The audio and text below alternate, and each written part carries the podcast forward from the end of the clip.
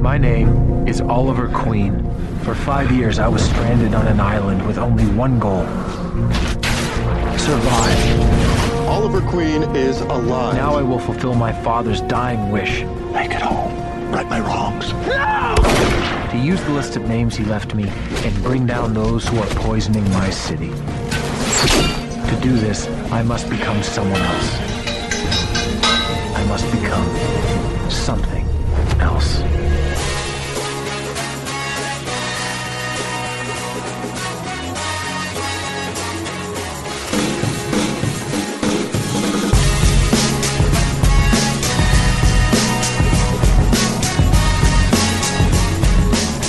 Bem-vindos, senhoras e senhores, a mais um podcast para falar sobre filmes e séries de TV. Nós somos os podcastinadores. Eu sou o Gustavo Guimarães e atirando flechas do alto dos prédios de Starling City, Rodrigo Montalhão. Fala pessoal, aqui é o Rod. E you have failed this city.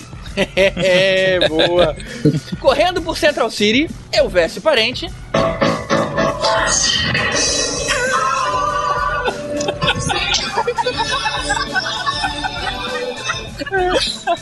Review Flash só por causa do podcast. Flash Gordon é um clássico incompreendido. que merda.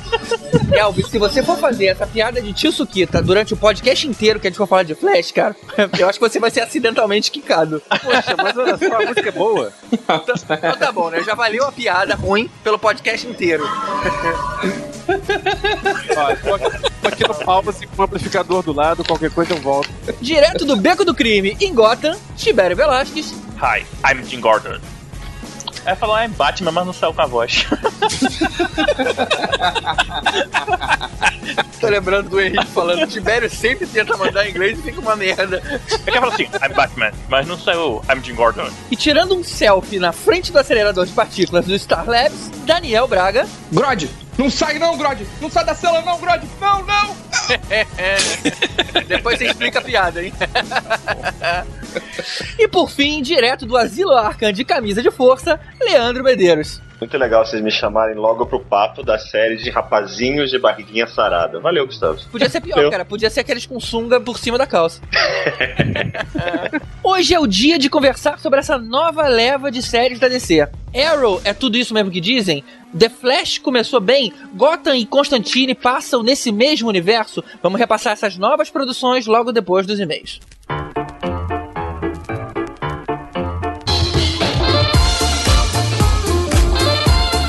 E aí, Tibério, quais são os dois e-mails que a gente vai ler hoje? E aí, GG? O primeiro e-mail é do Mário Rocha. Ele citou tinha um podcast de desenhos animados aí. E ele fala que é, ouvi o podcast sobre desenhos animados da Hanna-Barbera e achei bem legal. Ri bastante, principalmente com a história do Niso Neto. Esse foi um ponto alto, né? É, muito engraçado. Essa história é ótima. Em certo momento, alguém comenta que nos anos 80 não passava desenho à noite. Passava sim, ele corrige a gente, né? Na clássica sessão do SBT. Naquela época, o SBT tinha a estratégia de esperar o jornal, ou a novela, não lembra, da Globo acabar para começar com o seu jornal ou novela. Aí ficava passando Tom e Jerry, e aí quando acabava o programa da Globo, eles cortavam o desenho onde tivesse para poder passar o jornal ou novela do SBT, que eu também não lembro. Eu não lembro disso não, cara. Eu lembro, e isso era muito bizarro. Na verdade, não era o jornal, era novela. O que acontecia? A Globo, logicamente, sempre dominou a audiência com a novela das oito. E teve uma época que o SBT começou a. Tá bom, então vamos entrar na briga e eu vou começar a colocar filme. A gente não tinha essa facilidade de ver filme hoje em dia, né? Era anos 80 isso. E eles começaram a comprar filme também, que nem a Globo fazia pra tela quente. Falei, ah, vou, também vou comprar um bom de filme. E o SBT, tipo assim, era abertamente, não vou competir com a Globo. Fica lá assistindo a sua novela. Quando acabar, você vira pra cá. E aí ele tentava aumentar a audiência dele assim. Só que na hora que acabava outro programa, a Globo de sacanagem empurrava um pouquinho mais pra tarde e não tinha o que colocar. E eles colocavam o desenho. Só que antes de colocar o desenho, eles colocavam simplesmente uma, uma imagem chapada. Do tipo assim, daqui a pouco acaba a novela da Globo e começa o nosso filme. Era nesse nível, cara. Tipo assim, no meio do Tom Jerry, o gato tava lá ia pegar o rato e isso, cortava. Isso, cortava na hora, sem, sem cerimônia nenhuma. Porra. E eu lembro de uma coisa muito bizarra que aconteceu nessas guerrinhas, que foi o caso do Rambo. Quando a Globo foi passar o Rambo 2, não, na verdade o SBT anunciou o Rambo 1 e a Globo falou assim, cara, eu também vou anunciar o Rambo 2. Então eles ficaram um mês anunciando para aquela mesma data o Rambo 1 no SBT e o Rambo 2 na Globo. Lembrando que que os dois eram inéditos na televisão. Todo mundo, caramba, vai passar Rambo na televisão. O que Ao mesmo aconteceu? tempo, né? Ao, Ao mesmo, mesmo tempo. e o que aconteceu? Em cima da hora, o SBT arregou e falou o seguinte: olha só, como a gente eh, se importa com você, eu não vou fazer você escolher. Então você vira agora na Globo, assiste o Rambo lá, e amanhã você volta aqui e vê o Rambo com a gente.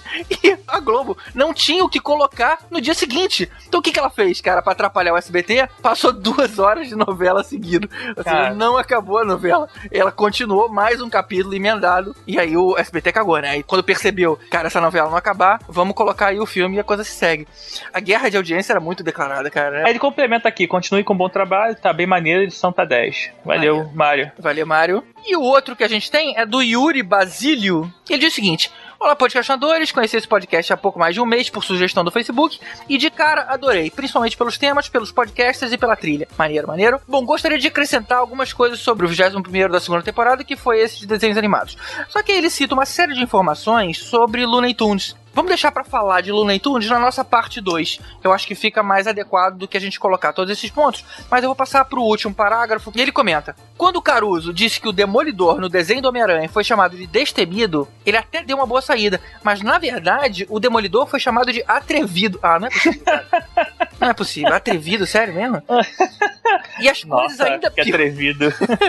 e as coisas ainda pioram quando o Wolverine é chamado de Lobão. Ah, não. É Sério da, mesmo? é da a tradução, cara, da dublado. Wolverine é chamado de Lobão, o Fera de Animal e o Justiceiro de O Vingador e o Carrasco. Ele ficava alternando um nome e o outro. Cara, eu realmente não lembro disso, cara. Não, Animal eu lembro e Lobão acho que eu lembro também, porque acho que naquele desenho dos anos 90, né? E eu ele, acho que ele tinha uma banda também, não? ele tocava bateria. É, não sabia muito bem se era esquerda, se era direita. Né? Que bizarro, cara. Mas agora esse podcast que a gente teve bastante feedback no Twitter, teve um feedback lá na página do pessoal também elogiando, falando que ouviu um amigo rindo e aí passou a ouvir também. A Sofia também fala que gostou de eh, ouvir enquanto tá trabalhando. Vários, vários feedbacks legais lá que Bacana, Maneiro. de elogiando a gente, acho bem legal aí, obrigado. E pelos comentários que são, são importantes pra gente continuar fazendo um trabalho legal aqui. É isso aí, gente. Então continue escrevendo pra gente no podcastinadores.gmail.com ou aqui no post do abacaxivoador.com.br. E não esquece de dar um like lá pra gente lá no facebook.com barra podcastinadores. Tem, pode comentar por lá também, que a gente tá sempre lendo e respondendo o pessoal por lá. É isso aí, gente. Vamos seguindo então com essas séries novas da DC, que são Constantine, Flash, Gotham e a nova temporada de Arrow.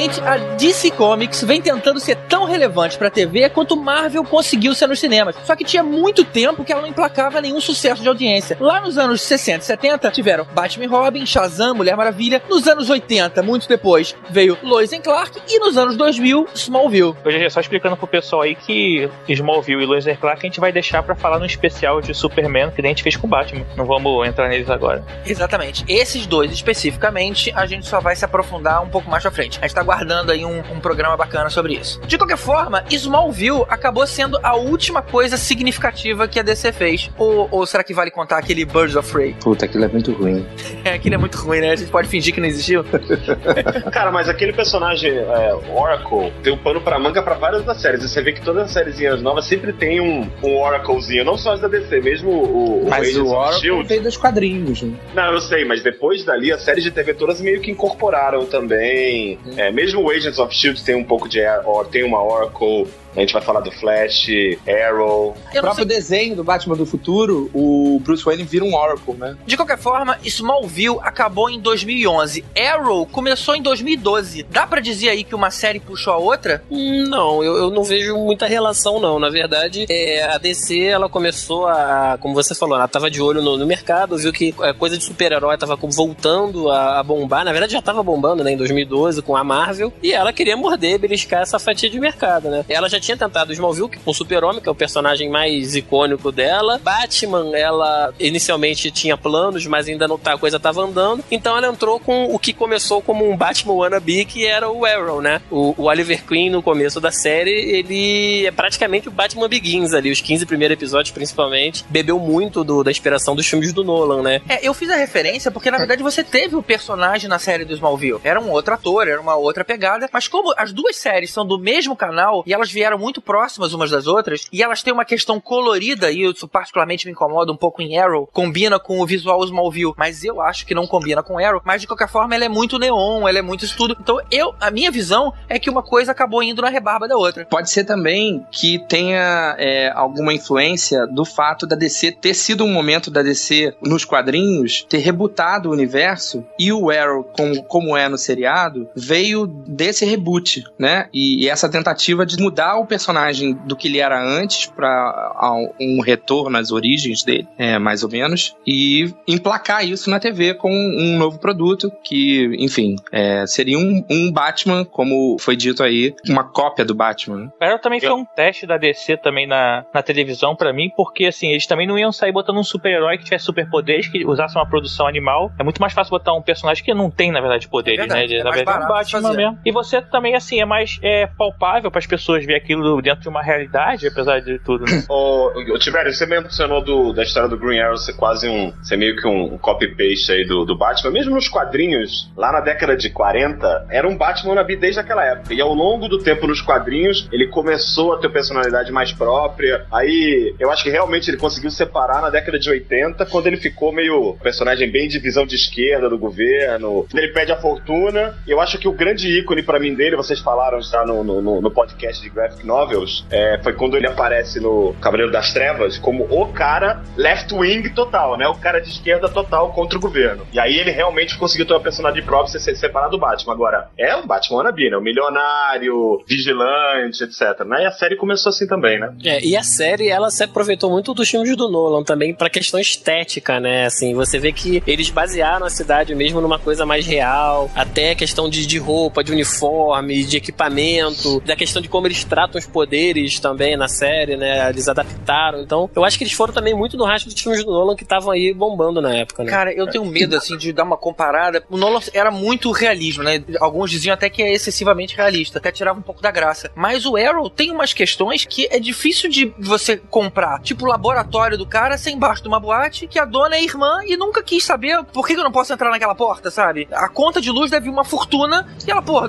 quem é que tá puxando essa energia inteira? Não tem uma preocupação com o realismo que o outro tem. E, de novo, foi o que eu falei, é muita luz, muita, muita cor. O, o Nolan... Mas você acha, cara? Você acha mesmo o negócio da cor, Gustavo? Você não acha, não? Qualquer lugarzinho ali meio é, escuro, tem uns neons, assim, de fundo, mas, sei lá, umas... Mas eu acho que é mais a estética. Eu concordo que o Rod falou sobre a história de ser mais visualmente vindo do Nolan. Eu acho que ele tem esse dark do Nolan, e eu acho que a estética da série tem um pouco do neon, mas não é cor. A gente vai falar depois do Flash, eu acho que o, o irmão mais novo, a série irmã mais nova, ela fala muito de cor. Eu concordo mais eu... com a história do Arrow mais, mais dark. E eu acho que a série tem uma pegada dos quadrinhos também. Essa tendência de si, né, da DC, desse relaunch, de dar uma puxada nas cores, né, é, de tentar voltar a ser aquela coisa bem listras e estrelas, né, que era a DC dos anos 40. Eu não acho, assim, muito exagerada a questão da cor também, não. Assim, eu acho que até a série é bem dark pro que poderia ser assim. Eu acho que ela faça muito de noite, né? Até pra poder, assim, quando você tá com efeito especial, você fazer efeito especial no escuro é bem mais fácil. Então... É bem mais fácil. E, e tem, e tem outra coisa que é, a gente tá comparando com o Nolan, só que de um lado tem o filme do Nolan, do outro lado tem a Marvel, que é muito colorida. Então, é. assim, esses Exato. seriados estão muito mais perto do, do Nolan do que, do, do, que da Marvel, que, uhum. é o, que é o oposto. Ah, sim, é, se você tem essas duas referências, concordo. Quando vocês me convidaram pra bater esse papo com vocês, eu, eu comecei a assistir algumas coisas que ainda não tinha visto. Arrow era uma série que eu tinha assistido a primeira temporada até mais ou menos o pouco mais da metade, meio que tinha desistido da série. E aí, como vocês falaram que ia falar, puta, vou, vou dar mais uma olhada, né? E aí eu fui direto pro primeiro episódio da terceira.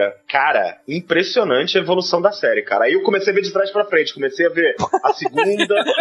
não, assim, completamente esquizofrênico. Não, detalhe, eu vi. Não, não, ah, mas, como é que eu vi? Olha como é que eu vi. Eu Memento. vi o primeiro da terceira temporada. Não, eu vi o 1, o 13, o 2, o 11. Caralho, exatamente. Aí eu vi o season finale da segunda, eu vi o penúltimo, e aí depois eu comecei do começo. Mas, cara, impressionante a evolução da série, cara. Eu comecei Só- a dar uma pesquisada, antes do Daniel malhar a série, porque eu conheço ele, fanboy do cacete, eu sei que ele vai malhar, entendeu? Vou malhar pra Mas- caramba. mas, mas assim, e eu comecei a dar uma lida, cara, a crítica nos Estados Unidos é apaixonada por Arrow. Não só a crítica especializada, quanto, por exemplo, a revista Time, que diz que é a única série de TV e, pasmem, é uma das únicas coisas de entretenimento aí que fazem super-herói do jeito certo. Mas essa questão da evolução da série, na verdade, é, dos, dos personagens, né, como um todo, é, permeia a Arrow toda, né? Desde o começo. Na verdade, você desistiu da série quando ela ainda era muito Batman Begins, né? Até ali o, o meio da primeira temporada, realmente a série tava um pouco pendendo pra esse lado. Mas dali pra frente, eles passam a ter uma identidade própria mais definida e, e, cara, a série realmente, ela segue dali, a história segue, os personagens evoluem muito, o próprio Oliver Queen evolui, né? Você vê que ele era um assassino, praticamente, com uma agenda ali de vingança, e ele vai fazendo essa trilha pro lado de se virar um herói, realmente, né? Um vigilante, mas um herói. Essa mudança de personalidade me incomodou um pouquinho, sabe? Ele tinha um objetivo. Eu vou dar um jeito nesses caras aqui. E de repente ele parou de falar daquilo. E, e uma outra coisa que me- eu acho que eu, eu desisti da série nesse momento foi quando o pai do, do melhor amigo dele se mostrou que era o grande vilão da história. Falei, porra, tá todo mundo em casa, sabe? Achei essas paradas meio forçadas. E depois de um tempo, o Rod vem defendendo essa série há muito tempo. Eu realmente dei uma outra chance e acabei vendo até o final. Mas eu diria que eu não, não curto tanto assim quanto ele. Eu- o que me incomoda muito na série é o, o perfil estrutural dela. Ela parte do princípio da mudança do personagem completamente do que ele era desde os anos 60. Então, assim, muda o perfil do personagem. Eu não tenho como gostar da série. eu sou fanboy pra caramba do. Não, do- não, do Green Daniel, você, você é fanboy, cara. Mas presta atenção, cara, olha só. O Green Arrow de 60 pra cá nunca foi um assassino. Ele até matou, mas ele não tinha essa agenda. Ele não tinha esse perfil sombrio e dark, Mas, que é o que Daniel- faz a série ser popular, entende? Mas na boa, que é cara, o que faz eu- as pessoas curtirem a série, É, eu- dela eu ser, agora, ser cara. real. Eu gostava mais quando ele era assassino.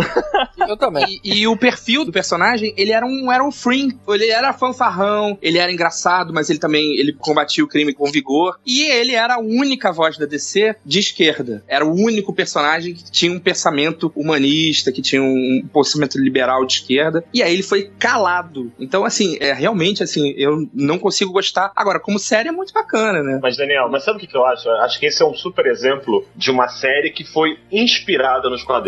Diferente Ah, do sim. Flash. Mas assim, o Flash tem muita coisa diferente, mas ele é mais próximo em muitas coisas. Agora, essa série não tem nada a ver. Eu, era, su- eu sou super fã do Green Arrow da época dos quadrinhos, principalmente da década de 80. Agora não tem nada a ver. O cara era mais velho, usava barba. Não, mas é- é- ela é agora. Nada a ver. nos quadrinhos ele é assim agora também. né? O, a série bebe dos quadrinhos novos, do reboot.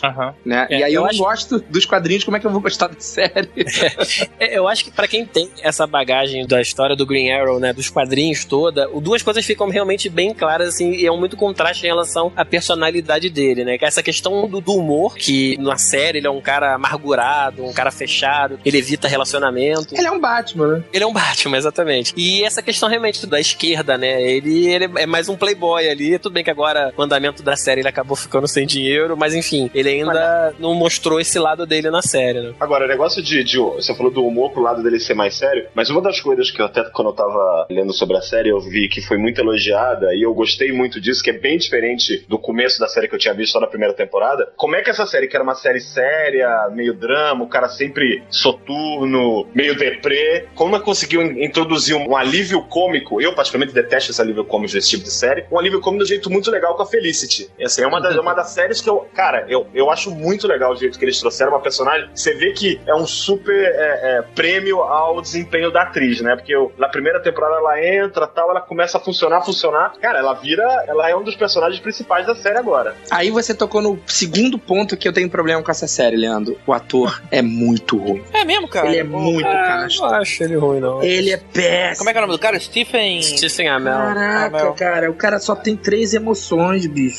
Ele é muito Cara, ruim. mas na, na boa, Daniel, mas ele evoluiu. Cara, eu também tinha essa impressão no começo. E no começo era, o cara tava muito mais lá pra mostrar a, é, o abdômen dividido dele. Uma das coisas que me enchia o saco no começo era aquela história dele ficar subindo naquele aparelho pra ficar mostrando o abdômen dele. Todo episódio, né? Todo É, é, era o. Não sei o que lá, era. era O cara fazia mais abdominal do que treinava camarão. Flash. Cara, parecia um camarão que ele subia. É Salmon Leather, né? O nome da, É, daquele bicho. Então, assim, mas isso, pra mim, foi evoluindo o cara. Quando você vê na terceira temporada, no final da segunda, o ator evoluindo. Sinceramente, o cara aparecendo menos sem camisa, até na, nesse primeiro episódio da terceira, terceira temporada. A Felice faz uma piada sobre isso. É, eu já É, te vi, é. eu já te vi sem camisa. Muitas vezes. então, assim, a série tá começando a brincar com ela mesma nessa maturidade da série, entendeu? É, o que eu vou mais pra frente, né, quando a gente for falar de Flash, é dar como exemplo a cena do Arrow com Flash, entendeu? Que assim, você vê a diferença entre os atores. É nítido. É, mas, mas, cara, o, o personagem do Oliver Queen, ele é um cara amargurado, ele é um cara sofrido. Você não quer que ele fique sorrindo pra vida. A ideia dele, ele é um cara vingativo mesmo. Não. Eu acho que não tem muito espaço pro ator ali.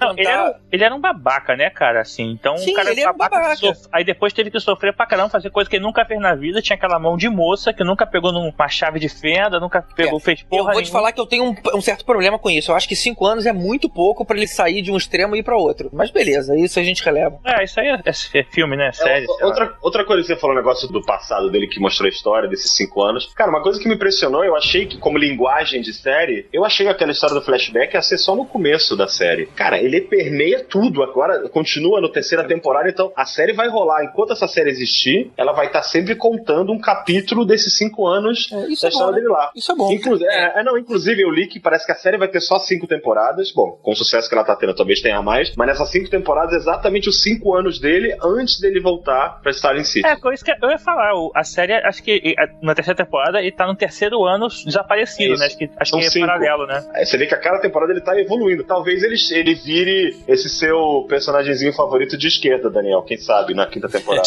Acho muito bom. É, ele vai ser candidato pelo PSOL nas próximas eleições. É, ele vai fazer um quadrinho histórico defendendo o parceiro dele de ficar viciado em heroína, né? Cara, Não, brincando? não vai, brincando? não mas você tá vai, brin- mas, Daniel, você tá vai. brincando? Eu não duvido que. Tudo bem que, que a- não é muito o perfil da CW, né? Da emissora. Do canal. Mas com a introdução do Arsenal, Uhum. cara, não duvido que eles possam fazer algum episódio com a história do garoto ser viciado Pô, em drogas, como teve nos quadrinhos, que é um dos momentos mais marcantes da história do Arqueiro Verde nos quadrinhos. É uma história que ele, ele descobre que o companheiro dele ele é viciado em drogas. É uma história que marca tanto a, a história dos quadrinhos nos Estados Unidos, quanto, por exemplo, Cavaleiro das Trevas. Mas Essa ele era, era um sidekick? Sidekick. é o sidekick, é. o mesmo cara, né? É, o ele, como sidekick, na verdade, é uma história que era o, o Arqueiro Verde e o, o Lanterna Verde. E eles, a história inteira falando sobre isso. Numa época, imagina, na década de 80 falando isso, mostrando o cara de heroína no quadrinho. É um, é um marco mesmo, é um negócio bem legal que talvez eles levem pra TV também de alguma maneira. Eu acho que a série, ela, considerando que ela tá passando na, na CW, aqui na Warner, no Brasil, né? Que é um canal família, vamos dizer assim, ela correu já vários riscos, né? Tipo, exatamente aquilo que a gente já comentou, de botar o cara é, sendo um assassino, por exemplo. É uma coisa que poderia ter matado a série logo de cara. O público americano poderia ter virado a cara e, e a série ter morrido ali. Então eles Talvez correram virou, um né? esse risco, É por isso né? que eles mudaram. A série tem como produtor executivo, tanto ela quanto o Flash, o Geoff Jones, que é um cara que trabalha pra DC e é a grande mente da DC, da parte, enfim, tanto Para o bem e para o mal, né? Para o bem e para o mal. É, é, bom, Ultimamente mais para o mal.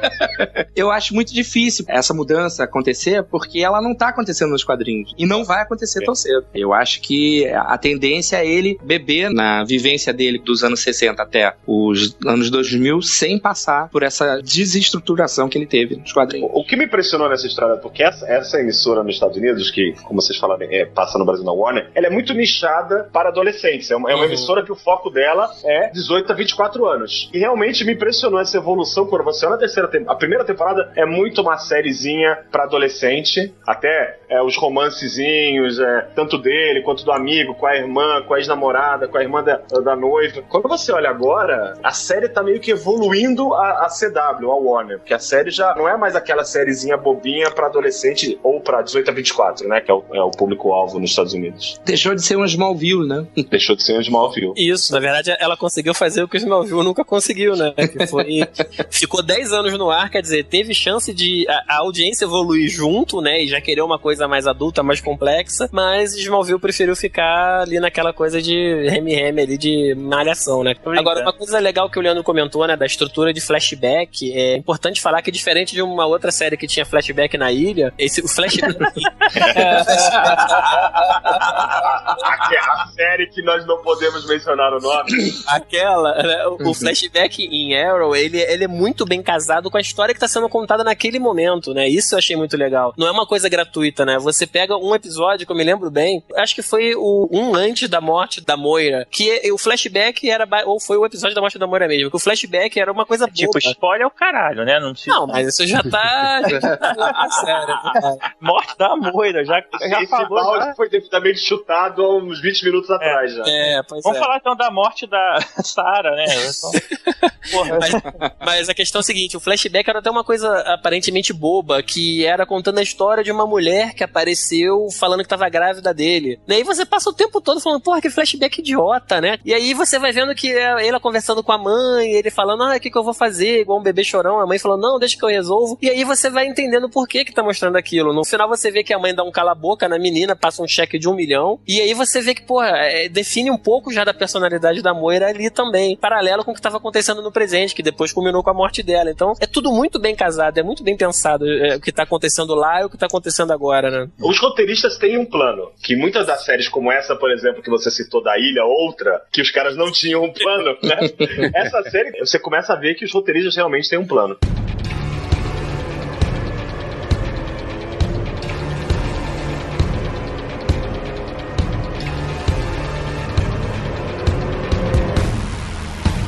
Cara, sabe um dos principais motivos que eu comecei a ver Arrow? Foi por causa do Exterminador, cara. Eu era muito fã do personagem nos quadrinhos e, na verdade, quando ele morreu nos quadrinhos foi quando eu parei de ler os quadrinhos da DC. E ele fazia parte lá da- das quadrinhos do Novos Titãs, né? E aí eu, porra, comecei a ver Arrow meio que numa de ver qual era do Exterminador no, no Arrow, porque eu não tinha esse relacionamento dele com o Arqueiro Verde. Ah, cara, eu sou suspeito pra falar porque eu, eu já vi, eu vi Spartacus, eu sou fãzão da série Spartacus, né? E é o Crixus, né, que fazia a série, que faz o personagem. Então, Então- já começou ganhando ponto de cara, né, cara? Eu vi o Exterminador pelado já antes, então. Porra, infelizmente, né, cara? De vários ângulos diferentes, inclusive.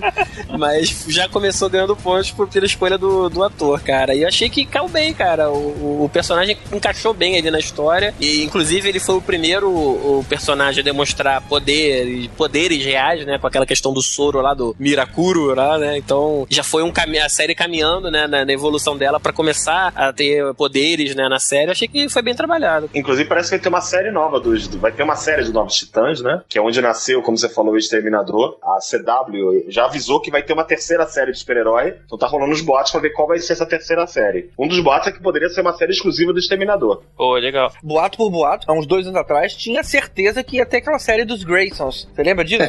sim, sim, sim. Caramba, o nego divulgou É muito, verdade. passou foto e Muito. tudo e não teve nada. É, é verdade. Mas o Grayson não era uma- tipo um fanfilme que o nego fez? Não, seria uma série mesmo. Não, seria- Mas não. É, não- ma- mas, mas eu não me foi. surpreenderia, Gustavo, pelo sucesso que tá fazendo nessa emissora o, a série de super-herói. Pra você ter uma ideia, o Flash estreou com o dobro de audiência do Arrow já. Se, se Flash continuar nessa toada, eles vão ter duas séries de sucesso e eu tenho certeza que eles vão lançar uma terceira. Aí tem boato que eles estão construindo um terceiro personagem dentro da própria série, que, por exemplo, no primeiro episódio da terceira temporada já aparece o Ray Palmer, que nos quadrinhos é o Átomo, que é aquele personagem que fica pequenininho, que diminui, aham. E, é um, e é um ator que não é um ator qualquer, né? É o, Bran- Aham. o Brandon Routh. Então, pode ser esse cara. Falam que pode ser o, o, o- os Titãs é de uma outra emissora já, né? Mas O- falam que ser o Exterminador, ou falam que pode ser o Suicide Squad. O, o átomo no, no Brasil tinha o nome de Electron, ou seja, o poder dele era maior no Brasil. né? o poder dele era menor. Quer dizer que o poder dele era menor no Brasil, né? Tinha, tinha o Molécula também. É a turma dele, né? Cada... Agora, me diz uma coisa: existe um esquadrão suicida? Isso me parece Monty Python. Não, o Esquadrão Suicida existe e era um dos meus quadrinhos favoritos. É, Mas era- é, é, tem, tem um Monty Python anos que. 80. é, acho que é a vida de Brian, que aparece o pessoal que, que vai salvar. Viemos aqui salvar o Esquadrão Suicida, aí todo mundo se mata. É os cinco, é os cinco árabes que vão salvar. Pô, era um, dos quadrinhos, assim, super adulto, porque eram o- os vilões da DC. Com a Amanda é, Waller, né? Com a Amanda Waller. Que era gorda. Tem uma, uma- um quadrinho deles que eles invadem a União Soviética. Sensacional. É imperdível esse quadrinho. Quem é mesmo? Fazão Suicida? Era a Harlequin, né? A- o Dead Esse é o novo. Esse é o Esse é novo. o novo, É o novo, é o novo. Peraí, peraí, vamos ver o Tibério falando. Qual é o nome em português, cara? Arquelina. Arquelina. Arquelina. Não, já aprendi que é Arlequina, mas tudo bem. tá bom. Mas agora, a gente tá falando do Esquadrão Suicida, que foi mostrado na série. Uma coisa legal da série que se diferenciou rapidamente de, de Shield, né? É que a série nunca teve vergonha de explorar personagens. Desde o começo, não só personagens, como passagens e referências e easter eggs do mundo da DC, né? Então, assim, a gente tem muita gente que já passou na série. Claro que personagens, né, vamos considerar de uma linha B, vamos dizer assim. Mas, cara, rolou muita gente já na série, né? E, e praticamente da formação atual do Esquadrão Suicida, também já rolou praticamente todo mundo, inclusive um dos easter eggs, né? Era a nossa famosa Arlequina, de acordo com o Tibério. que aparece ela numa cela lá da, onde eles ficam presos, só a vozinha dela falando, mas você. Inclusive era a dubladora dela que faz a. Quando é. as, animações da DC, é a mesma dubladora, então. Isso, eles... isso, na verdade, é um afago pros fãs, né? Porque não faz diferença é. nenhuma pra história. É, é, é, fanservice, né? Serve, é fanservice. Cara, mas esse ponto é muito legal, cara. Essa diferença versus o que a Marvel tá fazendo na TV, que tá meio que querendo guardar os personagens pra fazer séries, pra usar na, no cinema. Eu fico imaginando uma reunião, aquele, aquela, sala de, aquela sala de executivos, assim, os caras, gente, a gente tá tomando um ferro dessa Marvel no cinema. Vamos fazer o seguinte: vamos pegar a TV então e vamos mandar um all-in. Vamos mandar um all-in pra ver o que dá. É, já, já, já, que pela televisão a competição é contra o Shield, que, é, como a gente já falou aqui, é, parece os estagiários da é, Shield, né? Mas a DC já tinha mandado all-in no Smallville, né, cara? Já tava formando a Liga da Justiça naquela série lá. Tinha deixado de ser Smallville há muito tempo, Superman. É, aquilo, né? é, mas ali é um exemplo de como não fazer, cara. Foi um all-in errado.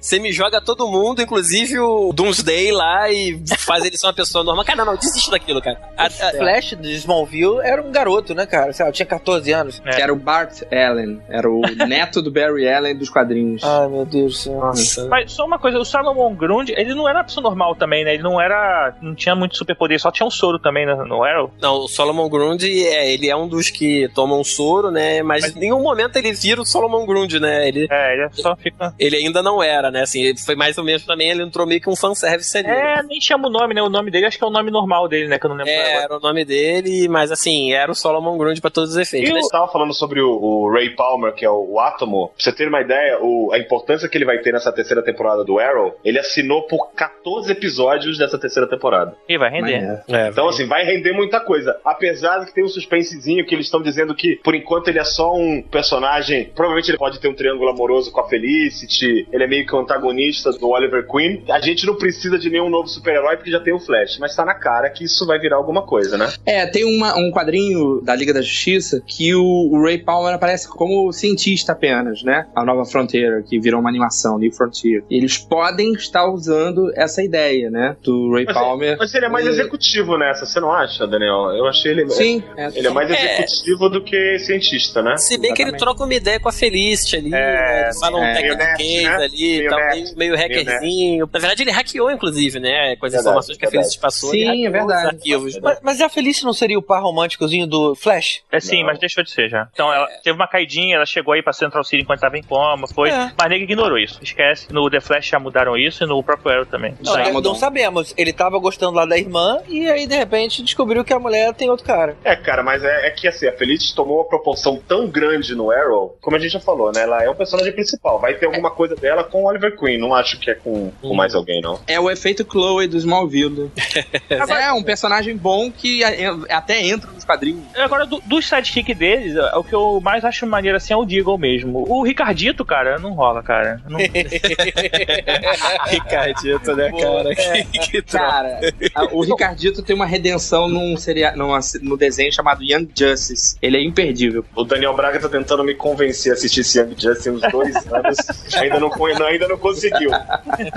Agora, uma coisa que a gente falou de personagens secundários, né? Já passaram vários. A gente teve o Deadshot, né? o Pistoleiro, o Tigre de Bronze, né? A, a gente teve a Huntress, que fazia parte do Birds of Prey, inclusive, que é a Helena, né? Que teve, ela participou em até mais de um episódio. E um que eu achei muito legal foi o Conde Vertigo, né? Porque como é que eles iam fazer, transportar um cara que tinha poderes alucinógenos, poderes meio místicos, assim, como é que eles iam transformar isso por quadrinhos, né? Aquele tal do Vertigo Effect, né? Uhum. E a forma que eles encontraram para manter a coisa no mundo real foi uma droga. Eu achei isso muito uma, bem sacado, cara. E lá desde o início, né, da, da, série, isso, né? É, desde o início. É a mesma coisa com a Canário, né? O que aconteceu com a Canário Negro, né? O, o grito dela, o Canary Cry, né? Eles falaram que era um equipamento, né? Uma arma sônica, né? Que faz o mesmo efeito, mas não é um super poder. Então achei muito legal esse tipo de coisa que eles adaptaram, né, cara? É, essa é, uma série. Eu acho que eles têm soluções muito boas pra ficar dentro do orçamento da televisão. Claro que a série foi tendo mais sucesso, foi tendo mais orçamento. O spin-off, que é Flash, tem muito mais orçamento. A gente vai falar daqui a pouquinho disso. Mas eles conseguem ter soluções criativas mais baratas, mas que funcionam. É, e é muito legal essa coisa,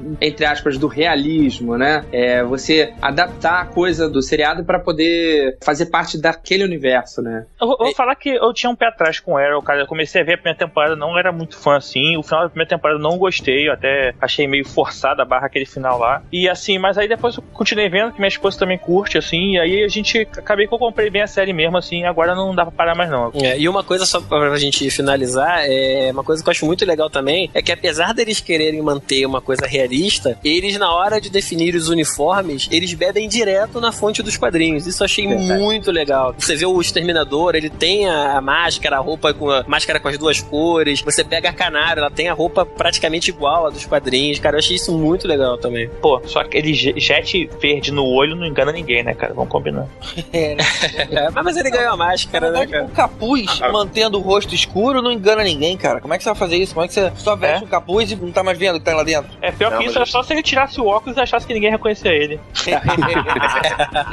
Mas então aproveito pra perguntar, cara, qual é a da voz dele? Ele sempre quando fala tá com uma voz estranha. Ele tem um modulador de voz, alguma parada assim, que quando ele tava lá no Flash, ele tava falando com o Barry na, numa voz normal. Não, e tem um botãozinho na roupa, é que nem o Darth Vader. É, ele tem um moduladorzinho de voz que, É que- ele liga e desliga. É que o Darth Vader você nunca vê ele desligando, mas ele tem um botão, ele pode falar normal também, ele faz de sacanagem.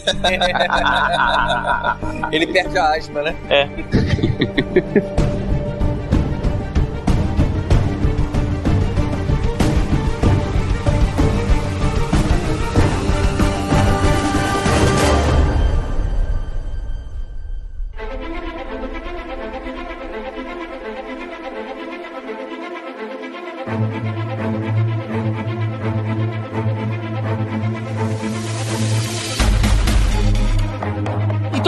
definitivamente no Flash, deixa eu fazer uma pergunta antes de a gente começar a falar alguma coisa. O ator não tá muito novinho, não, cara, pra aquele personagem? Eu acho, foi muito engraçado porque eu tava assistindo e a minha mulher tava do lado, ela falou, ué, é o Peter Parker?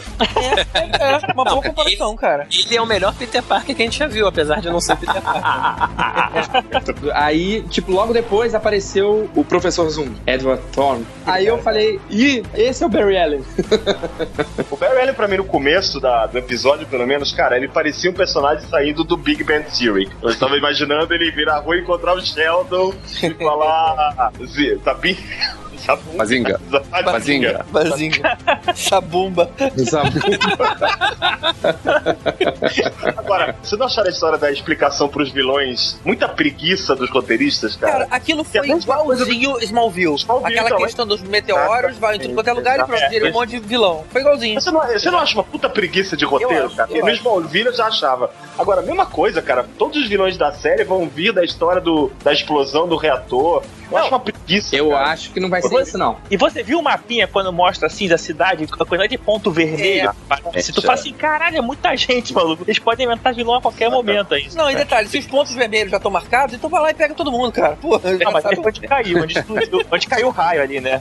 Não quer dizer que tinha gente ali. É só pra dar uma ideia de que, assim, olha só, a gente pode criar um milhão e meio de personagens vilões aqui com superpoderes que a gente pode inventar qualquer coisa. Agora, só pra fechar a etapa malhação da série, é, de malhar a série, assim, me, me incomoda também essa história do setup do episódio, mostrar, ah, que ele, ele corria dos bullies quando era criança, que não conseguia correr do pivete que rouba o laptop da amiga, que ele Chegava chega atrasado. atrasado. Eu não Ah, fui rápido o suficiente, mamãe. Cara, preciso. Os quadrinhos eram assim, mas é uma parte chata, cara. Não, vamos lá. Nos quadrinhos é o seguinte: o Barry Allen é atrasado, aquela coisa toda, mas ele não tinha essa ligação familiar que é construído no, no Relaunch, né? Esse drama familiar é construído pelo Jeff Jones, né? O produtor da série e escritor do- dos quadrinhos do reboot da, da DC, da DC Comics. foi criado pra dar um drama pro Flash, novamente, seguindo os modos do Batman, né? Mas foi legal, cara, mas isso eu gostei. Agora, É. precisava, né, dessa parte do piadinha de ai, não corro, ai, sou atrasado, ó, vida. Porque ele tem uma grande ligação com a mãe. A figura desse Flash que tá sempre correndo. é, essa é a ideia do escritor, né? Ele tá sempre correndo em direção àquela cena do crime. Então né? deixa eu aproveitar e perguntar: o que, que foi aquela cena do início que apareceu, sei lá, um outro flash ali dentro e ela sumiu, a mãe. Pô, cara, mas aquele é o Bom, mas aí a gente vai dar um super spoiler. É, É. Ele é um Eu spoiler. até sei que, que Peraí, é, mas- rapidinho, a série não rolou ainda, cara. Ah, Ninguém Não. sabe. Sim, mas Vocês isso tem nos chutam- quadrinhos. É que nos quadrinhos já rolou, Gustavo, não é chute. É. É, mas quem garante que a coisa vai ser fiel? Que a adaptação Porque já apareceu, assim, já dá a entender porque você vê um flash em volta da mãe dele vermelha, que é de alguém que você imagina que tem uma roupa vermelha que corre igual o flash, e uma roupa amarela de alguém Exato. correndo igual o flash. Parece bem, bem nítido até, assim, Então, igual o assim, amarelo. é- Então, peraí, então vamos fazer o seguinte. Momento spoiler. Se você não quer saber o que aconteceu envolvendo esse período da vida do Flash nas histórias e quadrinhos, adianta aí mais ou menos uns 4 minutos e meio. Mas se você está nos ouvindo pelo feed Podcrastinadores Plus em um dispositivo da Apple, você pode pular instantaneamente todo o bloco de spoilers clicando aí no seu botão de Next agora. Não, aqui rola, assim, um- uma disputa entre ele e o, o professor Zoom, né? Que eles nessa época chama de Zoom, ou é o. o Flash É. reverso. Reverso, é reverso. E aí, tipo, eles, nessa luta deles, eles acabam meio que misturando as realidades, eles voltam no tempo, né? E aí, Mas não eles. entendi. O, o de amarelo é esse. É o reverso. É, porque ele tem vários nomes, cara. É que tem lugar que chama reverso, tinha uma época que era outro nome. E aí eu nunca lembro o que, que era na época. É, tinha Reverse Flash tinha Professor Zoom, né? É, É, mas- Professor Zoom deixou de ser já. Tem um tempo que eles não usam mais esse nome. Flash é reverso, então? É. E já que a gente tá no spoiler, esse cara nos quadrinhos, ele é o Ed Town, que a gente tá falando. Cara, e vou te falar, se não for o Ed, eles construíram de um jeito muito legal, né? Porque todo mundo que leu o quadrinho olhou e falou: Ah, Ed Tonel, é o Flash Reverso. Já, tudo resolvido, já sabemos que vai rolar. E no final do, do episódio mostram completamente diferente, né? É. Mostra o professor lá dele, É, o Harrison Wells lá. é, Harrison Wells, como Flash Reverso. Eu acho que eu fui o único que não comprou esse ticket. eu acho que esse cara é outra coisa. É um viajante do tempo, um, sabe, desafiador do desconhecido. É mesmo, cara? É, eu acho, eu acho mesmo, eu acho Legal. mesmo. Pode ser, pode ser. É. Aquela cena foi feita pra exatamente todo mundo pensar isso. Ela com certeza foi. É, Agora, muito legal o easter egg dessa cena com Crise nas Infinitas Terras. né? Exato, aquilo ali é. Que, que é quando nos quadrinhos, na década de 80, o, o Flash morre. Rebutou tudo, né? Rebutou tudo e o Flash morreu. Foi uma das grandes mortes da história da DC. Pra mim foi a mais legal e mais funcionou, que ele voltou só 20 anos depois, né? É, e foi muito bem feito, tal, não é aquela babaquice da- do Batman, do Super-Homem, etc. É, mostra que ele teria capacidade de ver, mexer no tempo, e aí na disputa contra o Flash, ele voltaria no tempo à época da mãe dele, e ele mesmo estaria ali na época que, em que a mãe morreu, ali naquele momento, né? Mas Essa trama é exatamente a trama que fez o reboot atual da DC, inclusive. Ela se chama Ponto de Ignição. É uma trama de quadrinhos que o Flash volta pra cena do crime, né? E o fato dele voltar pra cena do crime pra impedir o assassinato da mãe dele altera toda a realidade. E aí ele tem que se convencer a ele mesmo não voltar pra cena do crime, e aí tem o reboot da DC. Mas já que a gente tá em momento spoiler ainda, é o que que foi essa cena? Ele foi lá pra matar a mãe? É isso mesmo? Porque você matar uma mãe antes de um garoto nascer, beleza, eu impedi que aquele herói surgisse. Agora, simplesmente matar uma mãe, eu- whatever, né? É porque no quadrinho, pelo menos, o, o, o Flash Reverso é psicótico. É um psicopata, desculpa. Ele é completamente aficionado pela vida do Flash e ele quer ferrar com o Flash em tudo, entendeu? É, ele, ele tenta matar a, a, a esposa dele, não vou falar quem é, pra não dar spoiler. Não, É- tá no momento spoiler, É, a né? gente já tá no momento spoiler. Ah, tá. É porque a Iris vira a esposa dele no- nos quadrinhos, né? Antes do relaunch, né? E por que que ele foi parar no meio da rua? Ah, provavelmente ele mesmo levou ele pra fora pra não sofrer Ah, consequência, pode ser, né? pode ser, pode ser, seria legal. É porque assim, ele. Eu não lembro exatamente se o professor Zoom ou sei lá, o Flash Reverso volta pra matar a mãe dele, mas eu lembro que é, a briga entre eles gera uma colisão de partículas, como se fosse o próprio colisor lá de prótons, e aí eles voltam no tempo, né? E acabam porque- voltando pra aquele tempo. Mas eu não lembro se for proposital ou não. Mas É porque aquele momento é o chamado flashpoint dos quadrinhos. Aham, é o sim, é. ponto de ignição. É aonde toda a trajetória do Flash se justifica, né? Uhum. Então, alterar aquele momento é a ideia do Flash reverso, entendeu? É, seria o equivalente a você voltar no tempo e impedir o assassinato dos pais do Bruce Wayne. Wayne, por exemplo. Você então não é- teria o Batman. Maneiro. É, ou teria, mas seria diferente, né?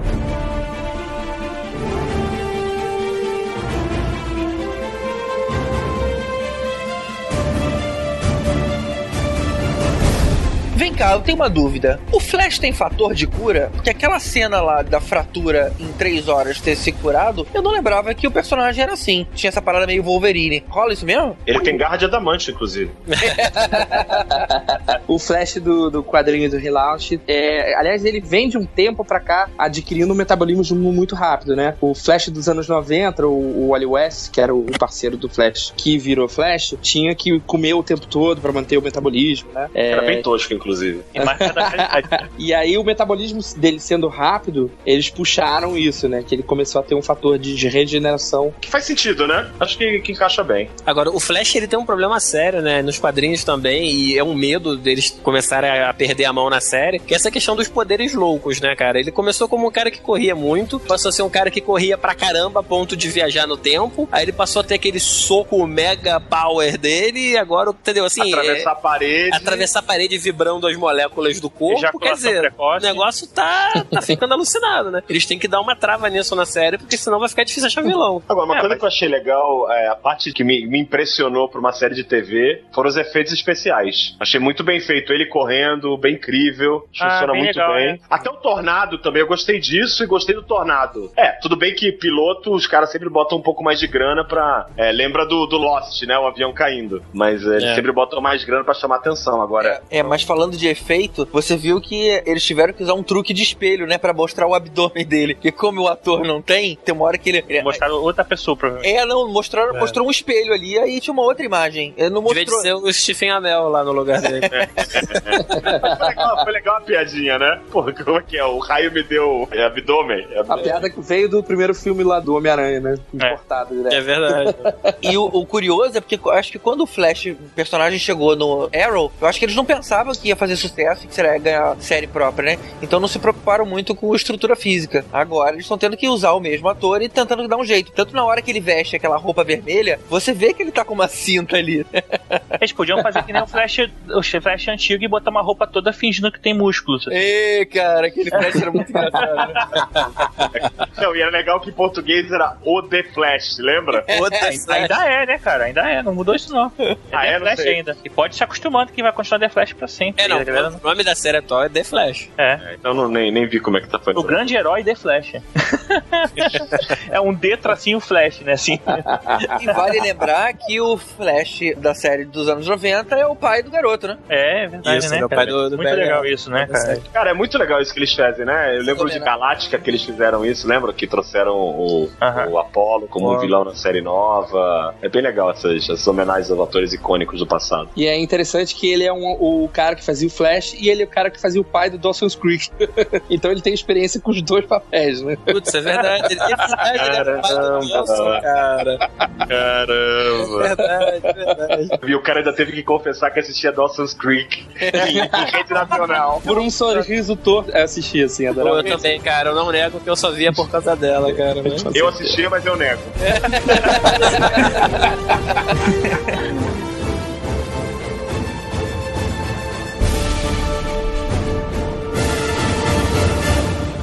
Mas aí, é, falando de expectativa aí pra série aí, pra essa primeira temporada, é, eu tenho esse medo do Roy também, de ele virar super poderoso e esse negócio de aparecer vilão aí a qualquer esquina, né? É, uma coisa legal que vai acontecer, e aí já vai dentro da visão de business da CW ou da Warner no Brasil, os caras já planejaram que o oitavo episódio das duas séries, Arrow e Flash, vão ser conjuntos. Então vai, ser, Crossover. vai ser um crossover. Vai acontecer na mesma semana, nos Estados Unidos passa na terça-feira é, Flash, na quinta Arrow. Então vai começar no episódio de terça-feira, a mesma história, os dois juntos. Inclusive o episódio até até nome, chama Flash vs Arrow. E na quinta-feira continua essa história, só que no episódio do Arrow. É, o- só uma coisa, é, é na quarta. Arrow na quarta. É quarta, desculpa, terça e quarta. Que foi o que aconteceu na série do Agents of Shield, né? Marvel's Agents of Shield com o Capitão América. Né? Isso, com o filme do É. Que aquilo foi com Thor sensacional. também, né? Thor também fizeram.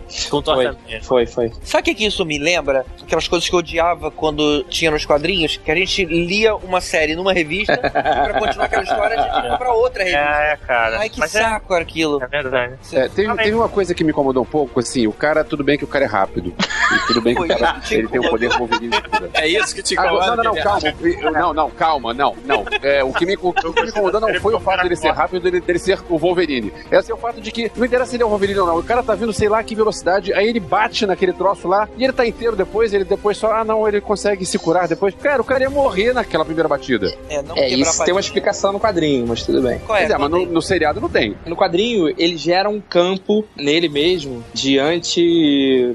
Cacete, agora não vou lembrar o termo. Essa não é a Enfim, que é a forma com que ele faz. É, é, é autolimpante, que não suja o. É a forma com que ele faz ele possa carregar pessoas correndo Essa sem matar era- a pessoa. Essa não era a explicação do super-homem, não? Uma aura de proteção Isso, que ele é a tinha. mesma no corpo? explicação. John É a mesma explicação. Na verdade, ele manipula a, a velocidade das coisas, dos objetos, inclusive próximos dele, de uma forma inconsciente, entendeu? É a explicação do quadrinho. Não sei se eles vão. O ar em volta dele. É, tá bom, a gente aceita. Tá, É, é, bom, mas no filme não explicaram. No filme ficou aquele negócio de. Sério, cara. Ah, é. Ah, ele bateu e olha só, quebrou o braço. Olha só, em três horas ele se curou. Sério mesmo que do quadro que você viu até agora, é isso foi a única coisa que. Não, não foi- isso não foi a única coisa. Teve uma coisa, mas isso é uma coisa que eu fiquei na dúvida. Aquela hora que aparece o menino lá do Arrow. Menino. O menino. menino travesso. O, o- o menino que, que pinta o olho. Ou ele é. Bom, sei lá qual é o motivo dele. Caldrogo? faz- Ele deve ter, pois é. ele deve ter algum motivo de pintar o olho. Nem todo mundo que pinta o olho é é metrosexual, né? Se eu falar isso, o Caldrogo me bate e eu vou ficar quieto. O Osbourne assim- pintou o olho. Esse é maneiro, mas assim. Eita. é. O Kiss pinta o olho, né? Mas voltando ao menino lá que pintou o não, olho. melhor não, deixa quieto. Twisted Sister não. Aí você tem que ser, acaba com o argumento. O GG pinta o olho, cara. O Queen que canta o Flash Gordon pinta o olho. Aí. Isso, Flash. O Coringa pinta o olho, cara. Olha só, a gente sabe que é um spin-off, beleza. Só que eu achei que a aparição do outro cara lá ficou meio nada a ver, meio, meio jogada. Forçada. Eu também É. achei forçada. E inclusive, eu achei que além de ser forçada, Elvis, cara, eu achei o ator no Flash meio fora do personagem. Que aquele sorrisinho e tal. Cara, outra série, o cara, a gente já falou, o cara era mais sério, mais solto. Ele apareceu ali meio, meio que no tom do Flash, que é uma série mais light, mais aberta, mais até mais engraçadinha. Meio que o cara teve que entrar no tom da série, sabe? Eu também achei bem forçado. Não, e pior que isso, enquanto eles estavam em Arrow, o Oliver Queen era uma babaca com o Flash, com o Barry. E aí, de repente, na série do Flash, eles estão amiguinhos ali. É, cara, Não, tá famoso, né? Já tá dando mais audiência, ele tem que dar uma puxada É. de saco, né? E o Oliver King manda um de Homem-Aranha legal pra sair dali da. Manda, manda, manda. É, Caraca. Homem-Aranha. É, Ah, não- mas aquilo ali, aquela, aquela cena especificamente foi. é- é- é- assim, o piloto todo foi muito corrido, né? Eles contaram. Desculpa, não consegui reduzir, não segurei. Pô, pior que eu nem percebi, cara. Foi totalmente involuntário. Mas enfim, o piloto foi muito corrido, assim. Eu acho que eles queriam. Eles acharam que já tinham mostrado. Eles acharam, não, eles já tinham mostrado a origem do, do acidente e tal no Flash, aquela cena toda. Então eles meio que deram uma corrida mesmo, cara, com a história de origem e tal. E aquilo ali foi mais pra mostrar que, tipo, ah, o cara tava na dúvida se. É aquela história do grandes poderes vem grandes responsabilidades. Exatamente aquilo ali, aquela conversa, cara. Tipo, ah, eu não sei se, se eu devo continuar sendo um vigilante, proteger a minha cidade com esses poderes. Aí vai lá pedir conselho pro cara, o cara fala, ah, isso aí é maneiro, então continua assim. E ele sai dali de, ah, então beleza, agora eu vou, vou defender a minha cidade, vou lutar contra o crime, entendeu? É isso, é isso. é Agora, isso. só, só um off-topic que a gente já falou de Homem-Aranha e fez referência algumas vezes, tá arriscado ter um outro reboot de Homem-Aranha, né? Não sei quem tá sabendo ou não, mas. Só porque vai tocar o ator? É, cara. Eles estão falando de fazer Ah, vai trocar o ator? Vai trocar o ator? Vai trocar É. o ator. Pô, eu curto o ator, cara. Eu Acho que também, funciona cara. bem. Chega de reboot de Homem-Aranha pra mim, cara. Beleza. Se tiver de novo, eu acho que eu não acompanho, não. Duvido. A gente vai acompanhar É. e vai falar É mal. claro. Eu acho que chegou um momento que alguns personagens, tipo Batman e Homem-Aranha, que eles podem entrar dentro de um filme sem precisar contar, ou pelo menos dar aquela Claro, é rápida. claro, não precisa contar a Sim, história. Tipo É, o filme claro. do Hulk, né? Que a origem passa no começo do filme. Assim, blá, blá, blá. Agora, se for fazer o reboot do Homem-Aranha só pra fechar essa história, podia trocar a Emma Stone pela Emma Watson, né? De novo, deixa eu Ah, deixa a história lá que é melhor, bem melhor. Ah, cara. Cara, Doente. Mas assim, rapidinho, essa questão do, do reboot do Homem-Aranha, pelos boatos que a gente está ouvindo agora, recentes aí, inclusive vindos da Comic Con de Nova York, que teve há pouco tempo, porque a Marvel tá beliscando ali a Sony, perturbando pra poder pegar os direitos de volta, né? Então, assim, eles não vão ceder porque eles não são malucos, mas eles estão fazendo parcerias mesmo, e inclusive pra tentar no futuro meter o Homem-Aranha num, num- como no futuro filme da Guerra Civil, tem Avengers 3 e por aí vai. Então. Inclusive, essa semana. Essa semana não, essa semana mesmo já anunciaram Capitão América 3 vai ser Guerra Civil. Guerra Civil, exatamente. Então, vai, por isso... ao invés de ser o Homem de Ferro 4, vai ser o Capitão América 3 com o Homem de Ferro Guerra Civil. Isso. E aí e a... o Homem-Aranha entraria nisso aí. Ou seja, a Marvel copia DC, que copia a Marvel, que copia DC, que copia a Marvel. É, a Sony não vai ceder, mas a DC vai como é? Eu entendi a piadinha. Ah, tá, tá. Eu achei os atores muito bem, gostei dos atores, achei os personagens assim interessantes e a Iris ser negra achei super legal, assim, diferente. Uhum. E o, o, vilão foi, o, pelo menos o primeiro episódio, foi bem bacana, né? Eu só fico com medo de ser aquele esquema, tipo assim, o mutante da semana, né? Como é que, como é, que é o DC chama mutante?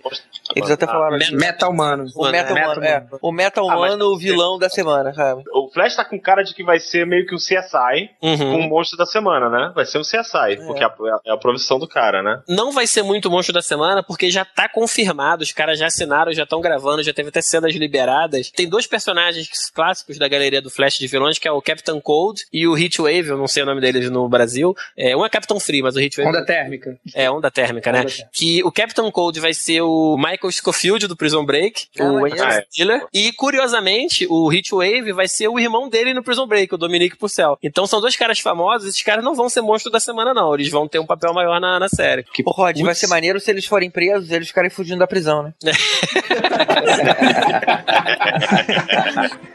Cara, tem muito easter egg. Só não tem tanto easter egg quanto o, o primeiro episódio de Gotham. Tem o easter egg que foi a minha brincadeira da entrada, né? Que é o Gorila Grodd. Pô, cara, eu gritei igual menininha quando eu também. cara, aquela cela arrebentada de Ai, meu Deus do céu. Eu gritei igual menininha, tenha é. medo disso. Eu gritei igual menininha, cara. Aquilo é muito maneiro. Puta, o pior é que eu esqueci o nome da personagem em português. A, a, a menina cara, que é da Delta, ela aí, é uma vilã. Nos testes que eles fazem de corrida, eles fazem num aeroporto abandonado da Ferris Air que é um gancho com lanterna verde. Que já apareceu em Arrow também várias vezes. A Iris é a Iris West e o pai dela é o Detective West, que na verdade esse sobrenome é do Wally West, que é o sidekick do Barry Allen nos quadrinhos. Que ela é tia do... dele. Pensei que era que do é Adam West. Essa é outra série. Esse é outra que, deve ser, que deve ser o bisavô, deve ser o bisavô da Iris West, né? A Kathleen Snow, que é a cientista a da, do... lá do laboratório. Isso. Ela não sabe Ela nada. é a identidade civil. Knows nothing. Ela é uma bastarda, o Love Barry Allen. Ela é a identidade civil da Killer Frost, né? Que é uma, uma vilã do, dos quadrinhos. E ela cita que ela perdeu um noivo, que é o Ronnie Reynolds. O ah, Ronnie Reynolds é o nuclear, né? O Firestorm. Do... Aliás, esse é outro personagem que também tá confirmado na série que vai aparecer. Ih, que legal. Yes! Já fecharam os atores, etc. Eu já falou que eu estava dentro no último agora. No último podcast a gente já confessou. É. Inclusive, a gente, tava, a gente tinha comentado do qual a possível terceira série de super-heróis da Warner, e a gente falou de algumas ideias. Essa pode ser uma outra. Se funcionar o, o nuclear, o Firestorm, pode ser ele uma série também, né? Pô, cara, mas aí é muito overpowered, assim, eu acho. Pra poder fazer uma série é muito efeito especial. A grana vai. É, mas vamos ver como é que ele vai aparecer, né? Não sei como é que ele vai aparecer no seriado com aquele. Se ele é aquele cara tão poderoso quanto nos quadrinhos, né? Tem uhum. Personagem que baixou um pouco o tom do poder. No Arrow você vê vários personagens com. Mas com eu acho que mesmo que ele não seja tão poderoso quanto nos quadrinhos, eu acho que a fisionomia dele é uma coisa meio complicada. É meio motoqueiro fantasma, porque ele tem um cabelo. Não sabe, né? Vamos ver como vai ser, né? Vamos ver a cara dele no, no, na série. É, mas cara, nos, quadrinhos, tava... nos quadrinhos novos ele, ele tá bem diferente, tá? O, o GG. Ah, é? É, é ele tá bem diferente. Pô, mas sabe o que eu tava pensando? Será que podem usar o, o professor de cadeira de rodas pra ser um dos alter egos lá do professor? O Martin Sten também, eu também pensei. Porra, ah. pode ficar maneiro, hein? Tá legal, né? Peraí, um dos alter egos, ele não só tinha um, não? Era o professor? Não, dois. Era o, dois. professor e o garoto. É o professor e o aluno. Quando é, juntava, né? Minha lembrança tá diferente. Eu achava que o garoto era o nuclear e tinha o professor falando com ele. É isso, mas é isso. Mas então é. tem dois. É só o professor na cabeça dele. Você falou um, ah, não, dois? São dois. Não, mas são dois alter egos, né? O nuclear são duas pessoas. Isso. É o garoto e o, e o mas cara. o garoto é o dominante. É isso mesmo. Isso aí. Exato. Ah, é. beleza, beleza. Mas ele não é só, nunca consegue sozinho. O cara tem que estar junto. Eles têm que se juntar. Tá, né? Não, é porque no Shazam, o Billy Batson, né? Tipo assim, ele vai pra uma, pra uma cadeirinha ali no inconsciente e não faz nada. É outro cara que assume. Não, você tá falando do, do Capitão Marvel da Marvel, o Marvel. O Billy Bats, o É, Capitão Marvel. Shazam, é, Shazam da DC Shazam, é diferente. Ele é o, o É o mesmo cara. menino, só que ele tem um poder chamado é, Sabedoria de Salomão. Faz com que ele pense um pouquinho mais. Bom, Ele vira o super-homem. acredito em você. Minha, minha memória de quadrinhos é muito antiga. Então, Não, esse aí você tá falando é o, o- o Rick Jones, que é um, um sidekick da, dos Vingadores, que achou o- as- os braceletes do, do Marvel, do Capitão Marvel da, da Marvel. E aí, quando ele bate os braceletes, ele, ele vai pra zona negativa e fica no lugar do, do Capitão Marvel. é verdade, é, É. verdade. Ele não é o sidekick, ele não é sidekick, de- ele é o sidekick do universo Marvel. É, Ele foi sidekick do Hulk, do, do, do sidekick Do Hulk, do Capitão Ma- Tem do, razão. É, foi do Hulk, do Capitão Marvel. Ele foi o Buck do, do, Capitão do Capitão América. América durante o tempo. É. É. Voltando no easter egg, só pra finalizar, tem o, o- A gente falou da, da Caitlyn Snow, né? Que vai ser aquele Air Frost. O outro garoto, ajudante, o que parece um índiozinho, é, ele vai ser o Vibe no, no futuro também, o Cisco, né? Ele vai ser. Ah, que legal, pode crer. Ah, boa, É. boa. Agora, tem uma repórter oriental dando a notícia do, da explosão do, do negócio, né? Que é uma personagem dos quadrinhos dos anos 90, Tina McKee, que era a- o amor, o romance amoroso do, do- do- da série de televisão antiga. Sabe o que, que eu acho bem legal, Eu gente? lembrei desse nome, é verdade. Sabe o, que eu, sabe o que eu acho bem legal, galera? A gente tá falando um monte de easter egg que a gente conhece os quadrinhos, mas se você for pensar, a série funciona sem isso. Então, assim, acho que o público novo que não tem esse background de quadrinhos acha a série legal, e a gente que tem um pouco desse background, você fica, olha só isso, olha só isso, acho que funciona bem pros dois, né? Acho que é um- uma coisa bem Eu legal. acho, que, eu acho que ela funciona bem. Aí você entra no primeiro episódio de Gotham, cara, é uma quantidade de easter egg tão grande que eu acho que Boa. Deixa de funcionar. Boa, vamos falar de. Gotham, então.